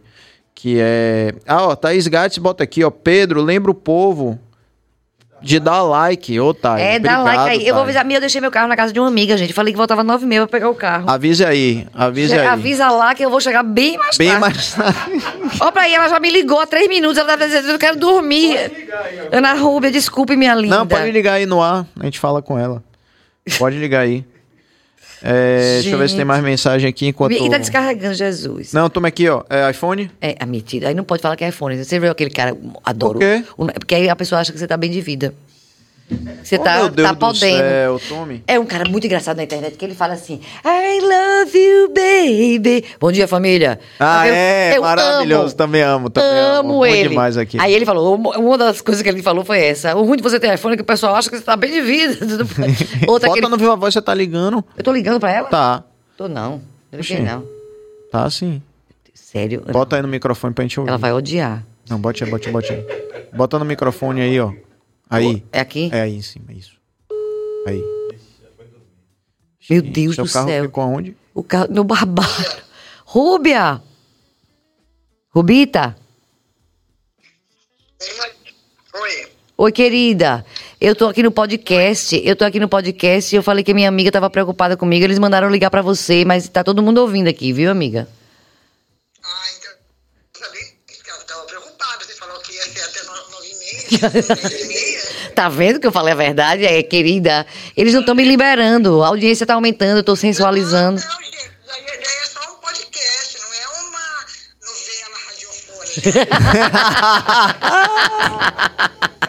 Ô, Rubita, eu também acho. Eles estão eles estão me explorando. Você fez a sopa? Boa. E você não apareceu. Gente, chefe Ana Rúbia Melo. É, de- como é o nome do seu negócio, Rubita? É Jardim das Delícias. Jardim das Delícias. Tem Instagram, Rúbia? Tem Instagram, Rubia? Ele é bombado aqui, Rubia. Diga aí seu Instagram. mas, mas, mas Rúbia. é caidão, eu não. É caidão, eu não É caidão. alimenta. Como é que a gente faz pra encontrar? E pra encontrar você é como, Rubia? Maria, Agora, me diz uma coisa, vai demorar aí ou não? Ó, tá vendo? Ela tá objetiva. Ela não tá nem aí Tá- pra não, vender. não, Flor, vou sair agora. Eles estão vendo que você tá brava. Já tô indo. É, não, não. Já estamos aqui. N. Ana Rúbia. É o quê? É o quê? Perdi você, Maria. Perdi, me perdeu? Bem? Achou? Agora achei.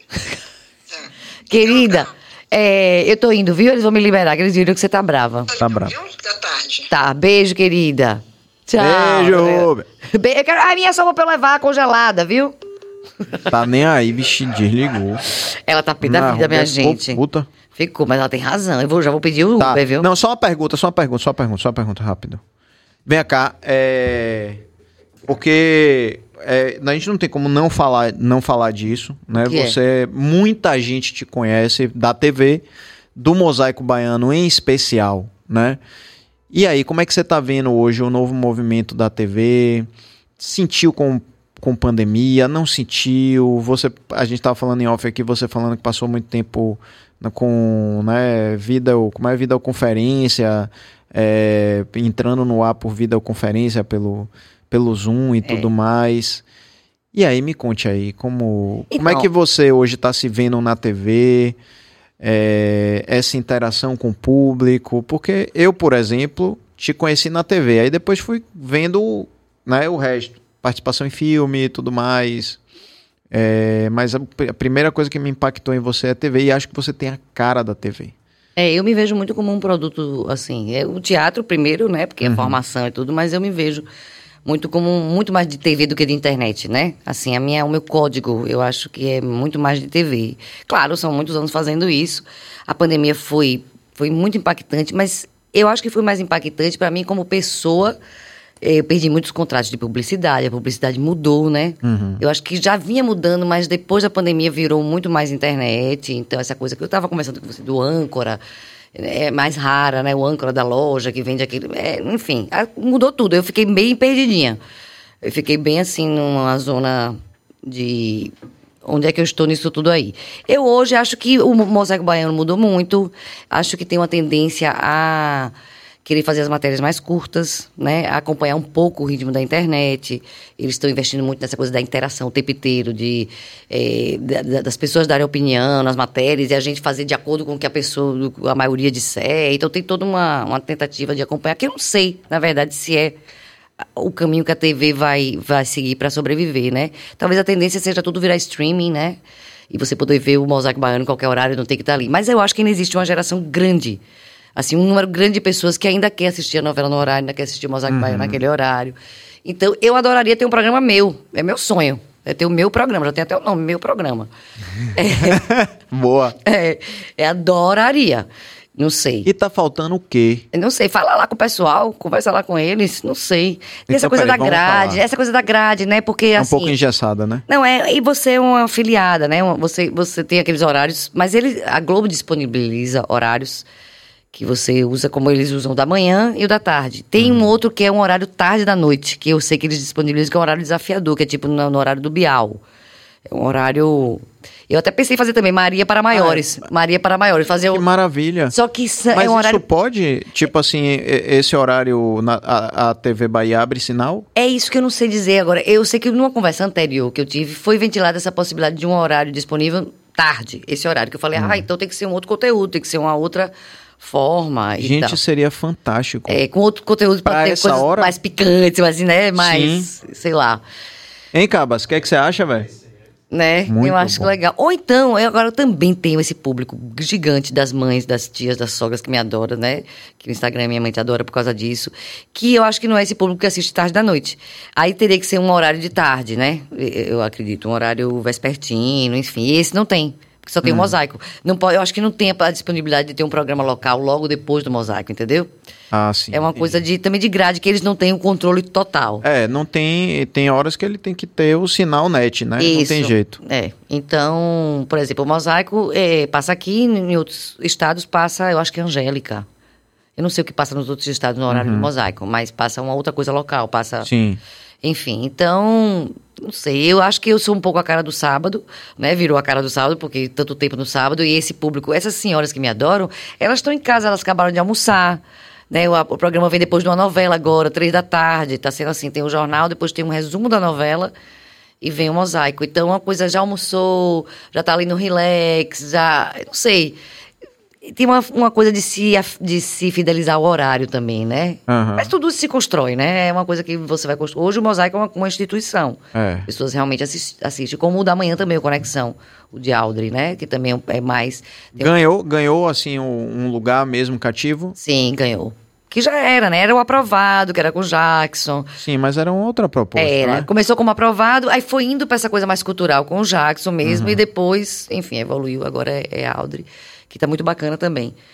É, não sei, adoraria ter meu programa. Vocês fazem uma campanha aí, cadê o programa de Maria? Tem que ver o horário. Vamos lá. Galera da TV Bahia, eu sei que vocês estão assistindo. Porque a gente, inclusive, de vez em quando se fala. é, a galera que de lá, ah, assisti o podcast com fulano, assisti o podcast com cicrano, o episódio tal. Então, minha gente, vamos lá. Maria tem a cara da TV baiana. Eu não conheço ninguém que leve entreter, preste atenção, entretenimento na TV local como Maria. Apesar de ser sergipana, mas é uma baiana assim, você, eu nunca diria. Você não É. tem mais sotaque, não, Não, tem... eu sou uma baiana Você que é nasceu em mu- Aracaju, eu falo isso. Pois é, eu vi que você- essa frase é maravilhosa. Amo, inclusive, sua terra, Natal. Também adoro. Mas, pessoal, assim como, por exemplo, Ju Cavalcante, que é de Natal, né? No Rio Grande do Norte. E também tem uma cara da Bahia, assim, É, inexplicável. é, é. Parece que tem, tem pessoas que nasceram no lugar errado, né? Entraram na fila errada da reencarnação, foram parar em outro lugar e aí tem que se reencontrar no lugar que deveria ter nascido. Então, TV Bahia, vamos abrir a cabeça em relação a isso aí. Esse programa de Maria já vai nascer sucesso. E tá faltando o quê? A gente vai ter que, o BahiaCast vai ter que empenhar aí essa campanha, viu, galera? Não é? Eu adoraria. Assim, aí tem várias vertentes que pode ser. Pode ser essa coisa noturna, que eu acho legal também, mas aí Não, é um outro ia des- público. eu acho que você ia descascar a qualquer horário, Maria. É, ou essa outra coisa ligada mais a, a, a uma 40 a mais, que falam as idades, né? 40 a mais, um público mais maduro, que realmente Uhum. se identifica com o meu tipo de humor. Muito, muito, muito. Várias senhoras me falam, eu era igualzinha a você. Tipo Assim, você, eu mais jovem, igualzinha a você. Então tem alguma coisa aí. Acho que eu falo, eu falo isso, que eu queria tanto agradar minha mãe, que eu agradei a todas, agradei a várias outras, entendeu? Queria tanto agradar, agradar, agradar, que elas se encantaram. E a minha aos 91 também. Veio ver a peça aí. Missão cumprida. Cumprida, é. Né? Foi muito boa essa peça pra mim, em termos pessoais mesmo, sabe? Uhum. De uma. De um, um, um ciclo mesmo. Uma... Aí eu tô, tô esperando agora o salto, né? O resultado do salto. É. Que vai vir aí. Com Não, vai certeza. vir, com certeza. Gostou? Ou seja, se a Rede Bahia não fizer, a Rede Bahia Cast fará. Aí, ó. Ó. Olha. já, Tá vendo? já, Eu já vou começar a vir, comer esse pastel aí com um cafezinho mais cedo. É. Você sabe que isso aqui é o nosso Projac, né? É, né? É, essa não, Fazemos não- 14 não- podcasts São aqui. 14 podcasts aqui, né? Então aqui é uma usina de conteúdo e quem sabe seu programa não vem para a internet. É, também, as pessoas falam muito isso pra mim, não espere por nenhuma emissora, não. Vai pra internet. É, Mas é que, como você falou, eu me acho muito a cara da TV. Você é a né? cara da TV. É, é. Mas olha só, ontem, por exemplo, passou aqui Darino Senna, certo? E Darino, pra mim, ele era muito carimbado TV, TV, TV, TV, TV, TV. Fez várias coisas na TV. É. E Darino, apesar de ser um cara massa da TV, ele tá se demonstrando ser um cara ainda melhor no YouTube, E é. na internet. Não, É, tenho, não tenho acompanhado. não, deixa eu te falar. É porque assim, talvez você não acompanhe porque é resenha esportiva de, especificamente do Bahia. né? Ah, velho, mas esse Então, é um exemplo, nicho bem É determinado. o mais nichado possível. Ontem aqui foi recorde de audiência da galera que ele chamou pra vir. Então, assim, ele já criou uma comunidade. As pessoas na internet já, sabe, adoram o cara. E essa relação é mais próxima na internet do que é na TV. Isso não há como negar, né? Então, assim, quem sabe o seu lugar na internet vai ser ainda maior do que na TV e no teatro. Quem sabe? Quem sabe? Tem essa coisa do nicho, tem essa coisa do nicho, né? É. Sabe que eu, indo- antes da pandemia, eu fui fazer um trabalho no, no SESI e eu viajei pelos interiores todos fazendo uma mediação de um evento deles e tinha um, uns- um dos palestrantes, porque era, vinham os palestrantes, eram pessoas bem-sucedidas e tinha os estagiários, alunos, estudantes, que já saíam, da, eles estavam fazendo uma- um feirão que saía dali com estágio e tal. Aí veio um cara de São Paulo que é bombado, bo- Alex Moro, Alex, é, ele vende coisa na internet. E ele, quando acabou a palestra dele, acabou, eu apresentei, ele não me conhecia. Foi em Vitória, não, foi em Barreiras. Acabou, aí formou a fila pra fazer selfie. Em vez de ir pros palestrantes, vieram pra mim. A fila, uma, 700 pessoas pra fazer. Eu, eu nunca esqueço que eu fiquei com uma dor aqui atrás. de tanto, eu só pensava em Ivete Sangalo. Só pensava, meu Deus, como ela consegue? Só pensava nisso. Acho que o Botox ajuda, né? Eu não tenho. Sei lá. Eu sei que. Eu, eu só pensava nisso. Jesus, esse cara me deu um carão. Quando ele descobriu que eu não tinha. Eu não tava nem aí pra rede social. Foi em 2019. Aham. Ele falou, Maria, você tem o que todo mundo tá querendo ter, você já tem. A popularidade, você já tem isso aí. É só você canalizar. Mas aí tem a manha do babado, do riscado, meu filho. que Eu não tenho esse riscado. Meus vídeos é tudo falando mal da internet. Aí... Não, vamos bater uma bola aí. ai, ai.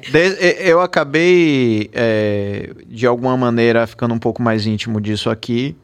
E aí, o que eu puder também te ajudar, porque você vai ser um sucesso na, na internet também, não tenho a menor dúvida. Você É. também tem a cara da internet. Hoje eu tava conversando com o Cabas isso, eu falei, a gente tá falando, rapaz, Darino Senna. Engraçado, ele já tinha a cara da internet, ele só não estava na internet, ele estava na TV. TV foi pra TV Aratu, TV Bahia, TV Aratu, TV Bahia. Rapaz, foi pra internet, pipocou. Ó pra aí. Até Será que ele planejou ou foi uma coisa que foi acontecendo? Não, eu acho que foi acontecendo. Tanto é que ele tava. Foi muito interessante ontem. Pra você ter noção, você tá achando que o seu episódio tá longo. Ontem foram 4 horas e 10 minutos. Ave Maria, Dari não faz isso não, Dari. Não dá esse exemplo não. Na- Que é isso? Mas é as peças de Zé Celso Martinez Correia, que Ave Maria, que, que é Voé, Zé. As peças de zero, cinco horas os sertões. Imagine. Cada episódio, cinco horas. ao vivo. pau Aí Darino. Ave Darino Maria. 4 horas e 10. Mas ele contou que quando ele. ele ele meio que assim, pelo que eu entendi, ele teve uma certa decepção com TV, aqui, pá, não sei o que, resolveu fazer um ano sabático, pegou a rescisão, se picou pra Nova Zelândia, não Nova foi? Zelândia. foi a Austrália? Se picou, passou um ano morando em um carro, dormindo dentro de um carro. Olha aí, se, se reinventou. Se reinventou, voltou, montou o canal, pipocou. Darino. Bombou, Darino. É. Não sabia que tinha sido assim, não, a, a, a trajetória. E agora tá bombadíssimo na internet. Super nichadíssimo. Assim, a, a torcida do Bahia, tipo, assim, virou uma comunidade, né? Acompanha ele toda. não quer saber de TV. Não quer saber de TV. Não, e eu, quando eu falei, esse cara me deu esse carão, mas você viu 700 pessoas querendo falar com você, não sei o que, não sei o que. E você não. Aí, aí ele falou, eu falei que o meu público tinha um público, eu achava que tinha um público de uma idade mais avançada. Aí ele falou, cria um curso para idosas. As coisas de terra, a pessoa já pensa num produto para vender, entendeu? Aham, ele é um sim. cara que comprava coisa na 25 de março e vendia pelo dobro do preço na internet. Ele Olha começou só. fazendo isso. E a mãe embalava e mandava, é surreal. a história dele é ótima. Depois faliu, depois se reinventou, começou de novo, mas tá milionário. Mil- Ele faz eh, vídeos diários. Ele tem já um estúdio que ele grava um mês inteiro de vídeo, né? Entendi. E aí ele ficou indignado. Aí ele falou: tem que criar um curso para idosos. Eu falei, vou ensinar o quê, essas idosas, gente? Pelo amor de Deus. Tipo assim, não, então conversa com Maria. Um diálogo, um negócio. Eu- enfim, é, é porque a pessoa da internet ela já pensa no que vai vender, né? Ela não ah, pensa. não, só, não só isso, não só isso. Eu acho que você, você pode fazer exatamente o que você faz no sentido de entreter as pessoas. Entreter as pessoas. A gente não precisa sempre vender. Eu não vendo nada. É, é. Eu não. Eu falo, eu não tenho. Tô vendo uma peça, né? A pessoa tem que ir no teatro ver, Sim, mas. sim, sim. É, mas eu acho que você pode e, e você tem a chance de estabelecer essa proximidade ainda maior, ainda maior, sabe, na internet. E você sabe uma das coisas que mais freiam as pessoas e, e essa dica é para você também que tá ouvindo a gente assistindo aí, que é muita gente coloca na cabeça isso não é para mim. E é o maior erro. É o maior erro. Entendeu? Por exemplo, Darino é uma prova disso. Dar- Darino não é um menininho mais, É. certo? Era um cara ali carimbado da TV. Vai, ele contando aqui a saga dele, tipo Nossa, assim. foi muito corajoso, hein? E ele grava na dispensa. Tipo assim, ele falou, velho, eu continuo fazendo as coisas sem recurso, assim. É, tipo, eu Aí tenho ele não tá com a estrutura, não, não. Nada. Aí ele, a gente botava aqui as perguntas das pessoas, ele dizia, porra, esse cara daqui, ele me segue no YouTube, participa de tudo. É a primeira vez que eu consigo, por causa do tamanho da tela de vocês, ver o rosto dele. E lá não vê, né? É muito Ele disse que a telinha dele é de 14, é pequenininha assim e tal. Então, assim, não existe isso, não é pra mim. Tem que futucar, botar a cara na tela e ver o que acontece. Inclusive, É assim. Galvão Bueno agora tá com um canal do YouTube também, né? É. Saiu da Globo pra ir pro, pro YouTube e a Globo tá querendo. Querendo Querendo ele de trazer volta, ele de volta. Disse assim, não, não E quero essa Maria. concorrência, não. É, meu salário é parecido com o dele, bem. Então, então pronto. Coisa semelhante. Então pronto. Maravilha. Minha gente, eu vou, eu vou liberar a Maria porque... Libera porque você Como é Ana Rúbia. amiga? Ana Rúbia. Ô, Ana Rúbia, perdão, Ana Ela Rúbia. não tá ouvindo, não, eu acho. Que ela tá pé da Tá- vida. Tá, puta da vida. Fez quatro sopas, você viu? sopas. Então, somos quatro aqui, viu? somos quatro, uma sopa pra Aí Você vai pegar, congela e depois eu pegar em sua mão. O, o de Alemar, pronto. É. É chefe Ana Rúbia Melo, viu, gente? A Jéssica que gosta do Instagram dela ela, esculhambada, mas a comida é Ana Rúbia. muito boa, É. muito boa mesmo. Vem cá, você gostou? Adorei, querido. Não, eu- conversar, querido. Eu falei pra ele, né? O problema é parar. Eu falo muito. É uma loucura, né? Você é que signo, Pedro? Virginiano. Olha, eu me dou bem com virginianos, eu sou aquariana. Tem sempre uma amiga, entendeu? Que leva os restos da comida pra festa, porque eu não esqueço de fazer as coisas. Elas organizam tudo pra mim. Eu tenho uma amiga que faz a festa de aniversário do meu filho, virginiana, todo Ah. ano, porque eu não tenho capacidade. Quando ela me perguntou a primeira vez o tema, eu falei: tem tema? Não, para com isso. Não, quebra-pote, ela quebra-pote, Maria, não tem mais isso, não. Quebra-pote. Eu fui Pô, mãe quebra-pote, coroa, É, né? quebra-pote você foi longe. Não, quebra-pote tem tempo que eu não vejo, viu? É aquilo Agora era é meio pinhata. violento. Agora é pinhata. Pinhata? É, porque é uma, é, uma, é uma coisa mexicana, que é a mesma coisa que a criança tem que bater pra quebrar e cair os doces, cair. Hum, é, Bate nos três amiguinhos. Só que aí não é de, o- que de barro, era de barro, caía barro na cabeça da Caía gente. o E a barro. vassourada que você podia tomar, que era com vassoura, né? Gente, era uma verdadeira guerra Jedi. Esse é uma coisa mais fácil de, de quebrar. E mamãe que botava escova de dente, pasta de dente, que ela era contra botar bala, chiclete, que é péssimo pros dentes das crianças. Não, não, não. Pera aí. Depois de um podcast só sobre minha mãe, que Não, aí não, não, é. peraí, peraí. Rasga saco. E a, e a galera tava lutando por uma pasta de de dente. escova de dente, lápis, coisas úteis. As crianças saíam assim olhando pra gente, tipo, Pô, gente, que maldade. Isso era bullying. Foi o primeiro caso de bullying da história moderna. Que coisa feia de sua mãe. mamãe, né? Moleza. Mãe dela? Margarida. Dona Margarida, é o nome de minha avó. Dona Margarida, não se faz isso não, pelo amor de Deus. Ela é uma pessoa ganhar um lápis, ganhar uma escova de dente, uma criança, Já gente. dizendo, chiclete faz mal, entendeu? Pros dentes. Era uma mensagem pra criança subliminar. E elas entendiam perfeitamente, né, Maria? Perfeitamente. Meu Deus do céu. Nasceu com tanto dente, não pode perder Ah. dois ou três. Que loucura. Minha gente, primeiro deixa eu agradecer aqui a todo mundo que assistiu, que acompanhou a gente até agora, 2 horas e 38 minutos. Mandar um grande beijo pra Eric. Adorei te conhecer aqui, Eric. Você participou bastante. Ele botou aqui a última mensagem de Eric. Eu sou a prova disso. Pedro, bota aí na tela, Cabas, por favor. Eu sou a prova disso, Pedro. Sou um cara pobre do Nordeste Amaralina, preto. Tudo foi pra dar errado e eu furei a bolha. E ouço familiares reforçando que não é Eu segui. para eu seguir, não, irmão. Siga. Siga sim. É, e não ouça ninguém. A- a- eu- o conselho que sempre dou pra todo mundo, galera, não ouça. Se eu tivesse ouvido, as- quando eu comecei a fazer meu conteúdo, só pra encerrar aqui, é, todo mundo foi contra mim. Porque, Foi. mas era uma forma de me proteger. Tipo assim, pô, porque você tá. Eu sempre fui um cara muito contido. Por que você tá se expondo assim? Com um personagem, sabe? Pô, estranho ver você assim. Muita gente falava assim, por medo, porque naquela época eu era um empresário de publicidade. Podia pegar mal pra você. Pros né? clientes, os clientes vão achar o que de você, cara? Sabe assim, umas coisas. Sei. E eu entendi que não era pra me fazer mal, era só pra me, me blindar de algumas coisas. E a melhor coisa na vida que eu fiz foi não ouvir ninguém. E continuar fazendo sua loucura, né? Fazer Foi porque que- era a minha necessidade do, momento, momento. da ansiedade, sabe? Assim. Então, não, não ouçam ninguém, não, galera. Nesse Aquele, eu amo aquele da, de Brotas, da ladeira. Eu amo aquele vídeo seu. Eu E amo. Desceu, subiu, a não, ladeira. Ele tá subiu a. Lombard, a Lombard, Lombard Street. Street em São Francisco, da onde em Brotas. Adoro isso. Eu já Você tinha vê. feito isso, que o meu era é, Salvador é uma ilha cercada de brotas por todos, os lados.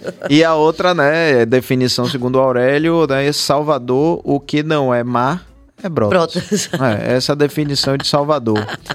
Agradecer aqui também a Neuri, que participou super. Paulino Olheira, obrigado, Paulino. A internet está aguardando ela. Ele botou aqui, ó. Oba, tomara. Paulino aí, tá Alguém vendo? tem que me ensinar a fazer esse babado aí, esse riscado. Fátima Santos Cerqueira, assisto daqui de Jampa o Mosaico e 80% Maria. Oba! Olha aí, ó, tá vendo? Você é sucesso demais, Maria. Sucesso demais. As pessoas falam isso na rua muito, né? É, mas falta você internalizar isso e entender que a sua antena é você mesmo. Hum. É... Desculpe, Rede Bahia, eu ter falado isso pra Maria. Desculpe mesmo, mas é o que eu acredito. E, claro, ela pode estar lá e pode cá. Pode estar estar em lá e pode canto. tocar. Não tem problema nenhum. Zero. Zero problema. Inclusive, uma coisa complementa a outra. Valdissonete, p- espero te conhecer em breve, a irmã de nosso querido Cabas, e relevando, valeu. Valeu todo mundo, eu preciso liberar a nossa convidada. Maria, obrigado. Adorei, querido. Eu amei ter você Adorei aqui. te conhecer Eu pessoalmente. poxa, eu também. Eu te admiro tanto, segui tanto. E hoje eu tô tendo uma sensação que as pessoas também dizem pra mim, às vezes, quando me encontram. Elas falam assim, pô, eu tenho a impressão que eu te conheço há tanto tempo. É, é e verdade. eu agora tive essa mesma impressão. Também com você, um. Vizinho. vizinho. Nim, Nimbrotas, Ni-. Vizinho Nibrotas, é. Você sabe que tem até uma camisa, né? Nimbrotas. Já viu essa camisa? Você não mora em, você mora Nim. Você mora Nim. Pois é. Então amanhã tem peça. Vamos lá. Vamos lá. Amanhã Lembrando às 20 todos. horas. Lembrando a todos. Vão dormir, gente. Vão descansar. Chega, Relaxa, chega. Chega. Pra amanhã tá com a energia boa, cheio de disposição. Olha, a peça é na quinta, mas não é de quinta. Tá? Não, é, é de teatro de primeira. primeira na quinta-feira. Então, às 20 horas, no Teatro Sesc Casa do Comércio. Se chover, dá pra ir, leva o guarda-chuva. Não De é concha boa. acústica, não tem problema, não tem que levar capa de chuva, nem nada disso. E num lugar super central, no fim das contas. É verdade, é exatamente. Ali pertinho do shopping, etc. Então, lá em cima tem um restaurante maravilhoso. Você sabe que eu nunca sabia? fui, eu nunca fui, soube que Querido, é muito bom. a vista é uma vista urbana, claro, mas maravilhosa, assim, panorâmica mesmo de Salvador. E é um restaurante escola, né? Um restaurante de escola, comida muito boa. Mas eu tô falando da peça, deixa eu lá. Vamos lá, volta pra peça.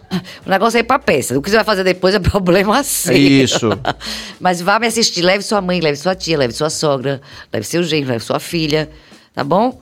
Beijo, queridos. Quero ver vocês lá. A gente vai se divertir, se emocionar. A peça tem um lado também comovente. É. É, tem. Porque a maternidade traz isso, né? Então Uhum. tem muita, muita graça. Ri, ri, ri. Segundo minha mãe, Você já se emocionou falando? muito. É? Várias vezes. Minha mãe falou, é, eu gostei. Aquela parte artística. Ó. Ó. O resto é palhaçada que ela viu Dona desde pequena. Margarida é. viu beleza nisso É, aí. ela falou, você. O humor é isso. Ela falou isso. O humor é isso, minha filha. Você alisa, alisa. Quando a pessoa tá toda assim, você manda porrada. Pau. Pau. Aí tem um pauzinho assim que eu mando lá. Porra, que massa. Mas é pra cima, é alegre, é divertido. É a gente pensa um pouquinho, se sensibiliza e, enfim, é, uma festa. E galera, vamos voltar pro teatro. Isso. A Para- gente precisa voltar essa cultura, né? Teatro, cinema, Sim, e valorizar as produções locais, minha gente. demais. E eu não sei, é gostoso, é diferente ir pro teatro, do, assim, até comparando com o cinema. Sei lá, parece que a gente sai diferente. É, sai, assim, é um programa mais. Vou dizer assim, uma coisa mais nobre no sentido de que você tem mais interação, tem mais coisas acontecendo, ainda que seja um monólogo, mas você tá aqui, a pessoa tá ali. Então não é uma tela, É, né? não é, não é, tão uma passivo, parada- é vivo, é, é vivo. vivo, é Teatro é vivo. vivo. A pessoa espirra, você ouve, a pessoa, entendeu? A pessoa chega É. atrasada, você é, é o presente que a gente tem que É valorizar. Teatro é o presente. É isso aí. Ó, só a última mensagem, Cabas, que eu acho legal, já que a gente tá estimulando aqui Maria a correr pra internet também, a de Hugo. Seria top, ó que ideia legal, um programa com cunho educacional, trazendo experiências vividas e adquiridas para as famílias baianas e Maria com sua irreverência e sensibilidade para extrair o melhor das pessoas. Adoro. Você tá vendo que a galera tá empolgada com você nesse, nessa nova plataforma? É, minha gente, me empolguem aí, que eu sou meio jurássica, Ave Maria, é uma loucura. Eu não sei nem botar uma música num vídeo, você acredita? Deixa pra lá. Ah, mas eu vou. A gente, a gente vai bater um papo depois. Com você com mais tempo, sem negócio de sopa, sem negócio de carro. Sou Ana Rubia, o carro na, na- no Ana. Rúbia, Ana Rúbia, que amiga arretada, viu? Temos agenda? Amanhã Oh, Batifum vai estar aqui com a gente, certo? Marcelo Timbó e Júnior Batifum vai estar aqui com a gente. Caras massas. Exatamente. Então vai, a- a- aproveitem, certo? Porque só vai ter agora podcast segunda-feira com a doutora Jaqueline Góes e o Santa, a Santa Casa, né? O Hospital Santa Isabel, exatamente. 130 anos. 130 Uau. anos comemorados agora domingo, né? Domingo, Dia 30. domingão. Então vai ser muito bom, porque a doutora Jaqueline Góes é a mulher que nos salvou a vida, né? Estava na equipe que tirou lá o DNA do, do- da Covid e tudo mais. Pô, show de bola. E galera, vocês que estão com a gente até agora, 2 horas e 45 de podcast, muito obrigado. É sempre, assim, um- uma satisfação, um que não dá pra explicar. E Cabas tem razão. Fazer isso ao vivo é, É, é diferente, é, gostoso. É. É ver as mensagens de vocês aqui e, e- e olhando e respondendo é bom demais. Um beijo, durmam bem, fiquem com Deus. E obrigado mais uma vez, meu. amor. Obrigada pelo espaço, adorei. Me vejam aí na internet, na TV, no teatro. É isso aí.